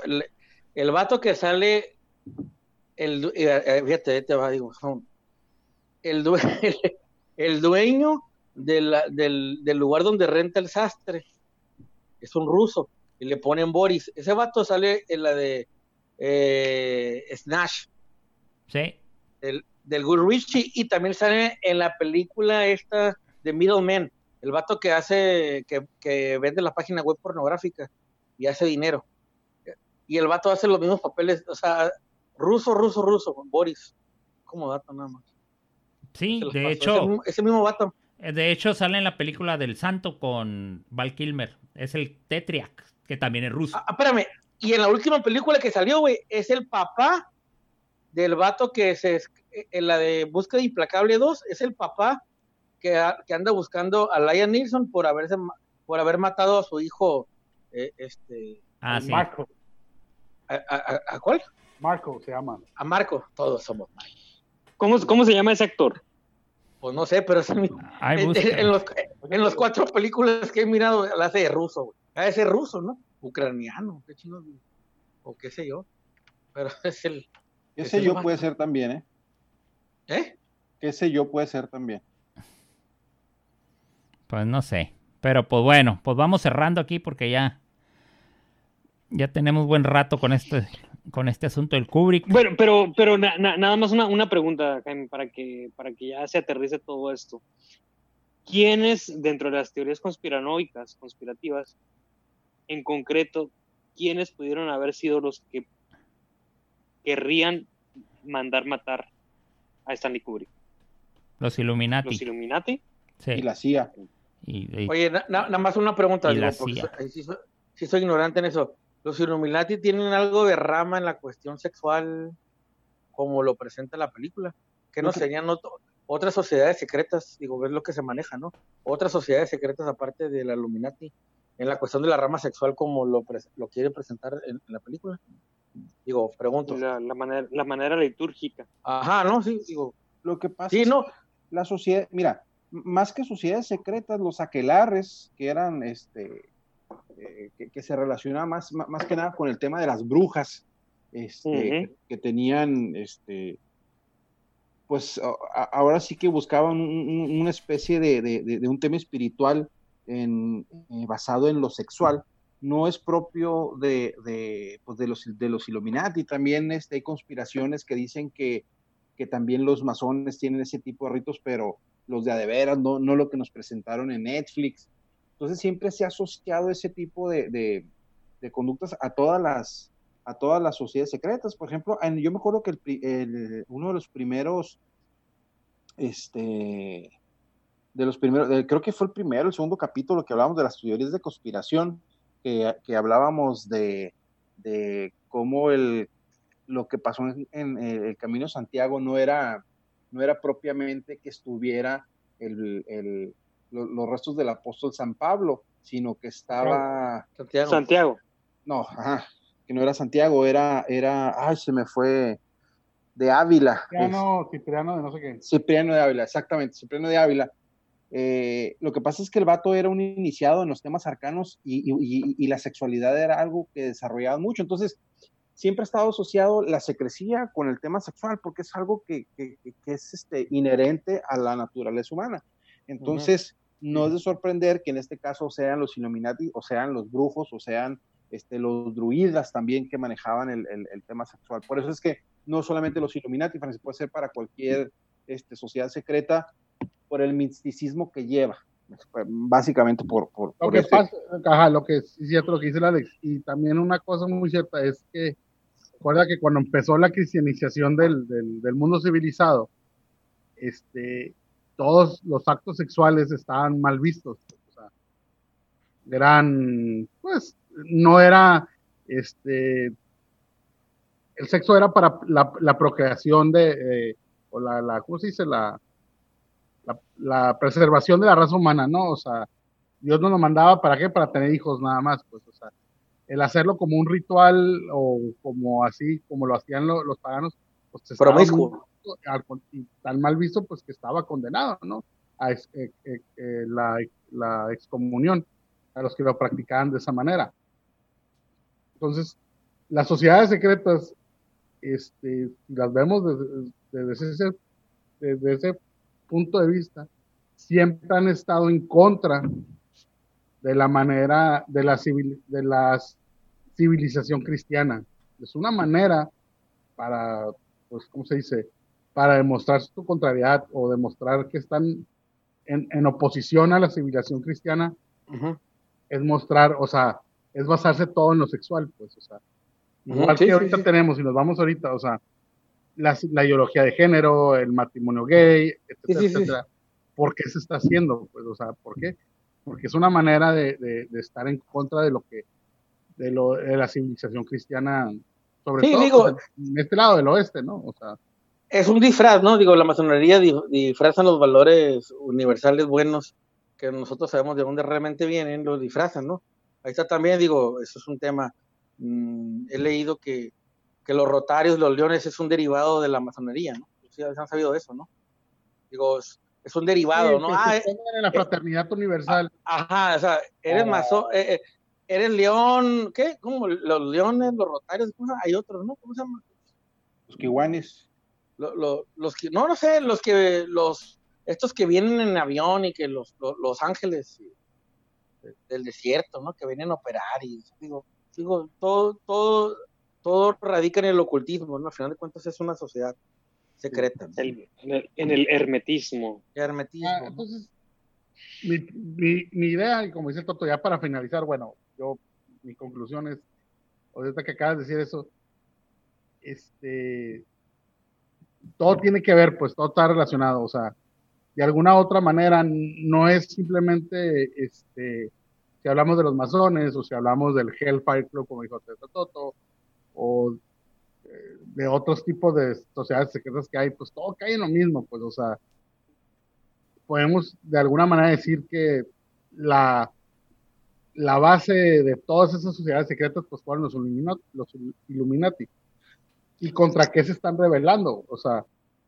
al final, o sea, te digo, lo vuelvo a repetir, pues se revelan valores cristianos. El modo, el modo, eh, este, el modo o el estilo de vida cristiano que existe, que ha, existido en la civilización del oeste, o sea, Europa, Estados Unidos, este, este, Latinoamérica, etcétera, etcétera, ¿no?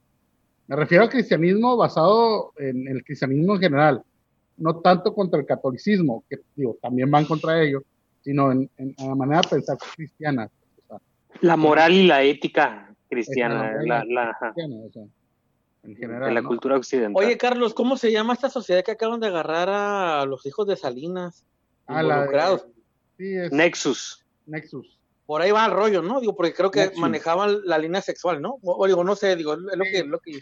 Manejaban los favores sexuales este, para tener atrapadas a sus víctimas y las marcaban con, como las reses, ¿no? Como reses. Ah, que de hecho, por ahí eh, hay un programa, Francis, hay uno de los podcasts en que hablamos. Eh, documentate dónde estás. De Nexus. Oye, bueno, ahí te va.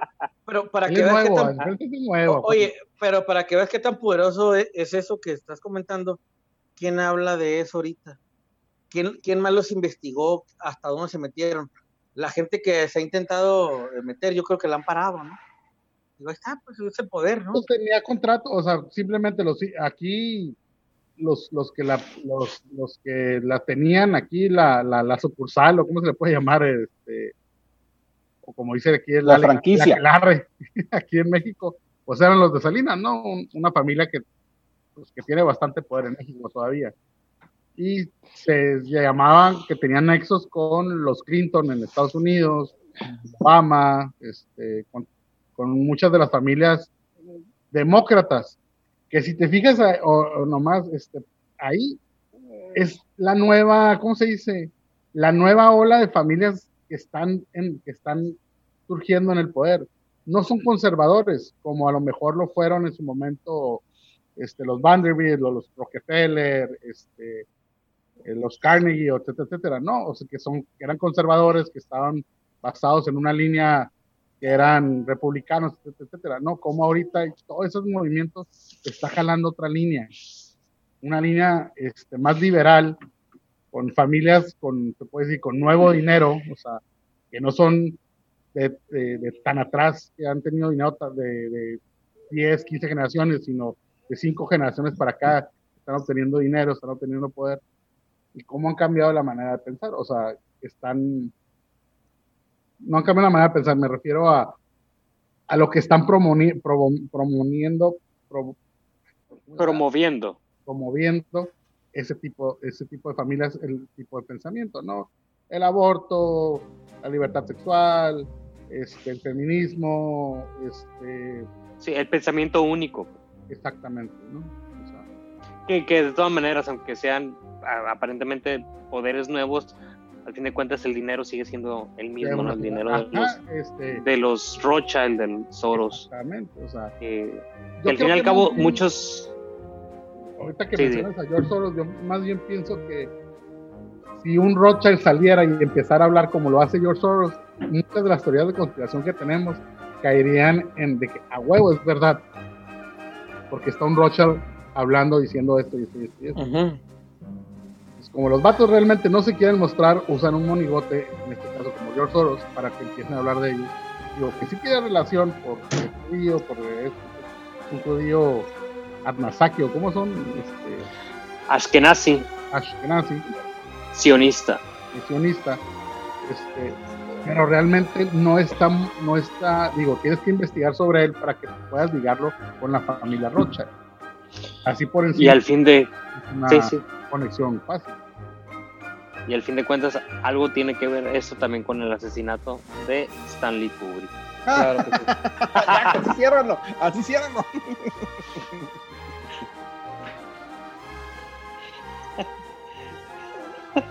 Ya se quedó dormido. Toto, ¿estás dormido? Se quedó dormido. Eh, güey, yo estoy aquí aguantando, güey, escuchando lo que, lo que no puedo opinar mucho, güey. Para pistear tu cumpleaños. Bueno, Está tomando agua. bueno, con eso cerramos el capítulo de hoy. Este, mi nombre es Jaime Beltrán. Eh, mi Twitter es arroba música y sarcasmo, música con K y sin la A. Y el Instagram es arroba sin editar MX. Mi nombre es Antonio Solache, mi Twitter es Antonio Solac con K al final, mi Instagram Antonio-Solac. Yo soy Alejandro Yáñez y mi Twitter es arroba alexyanesg.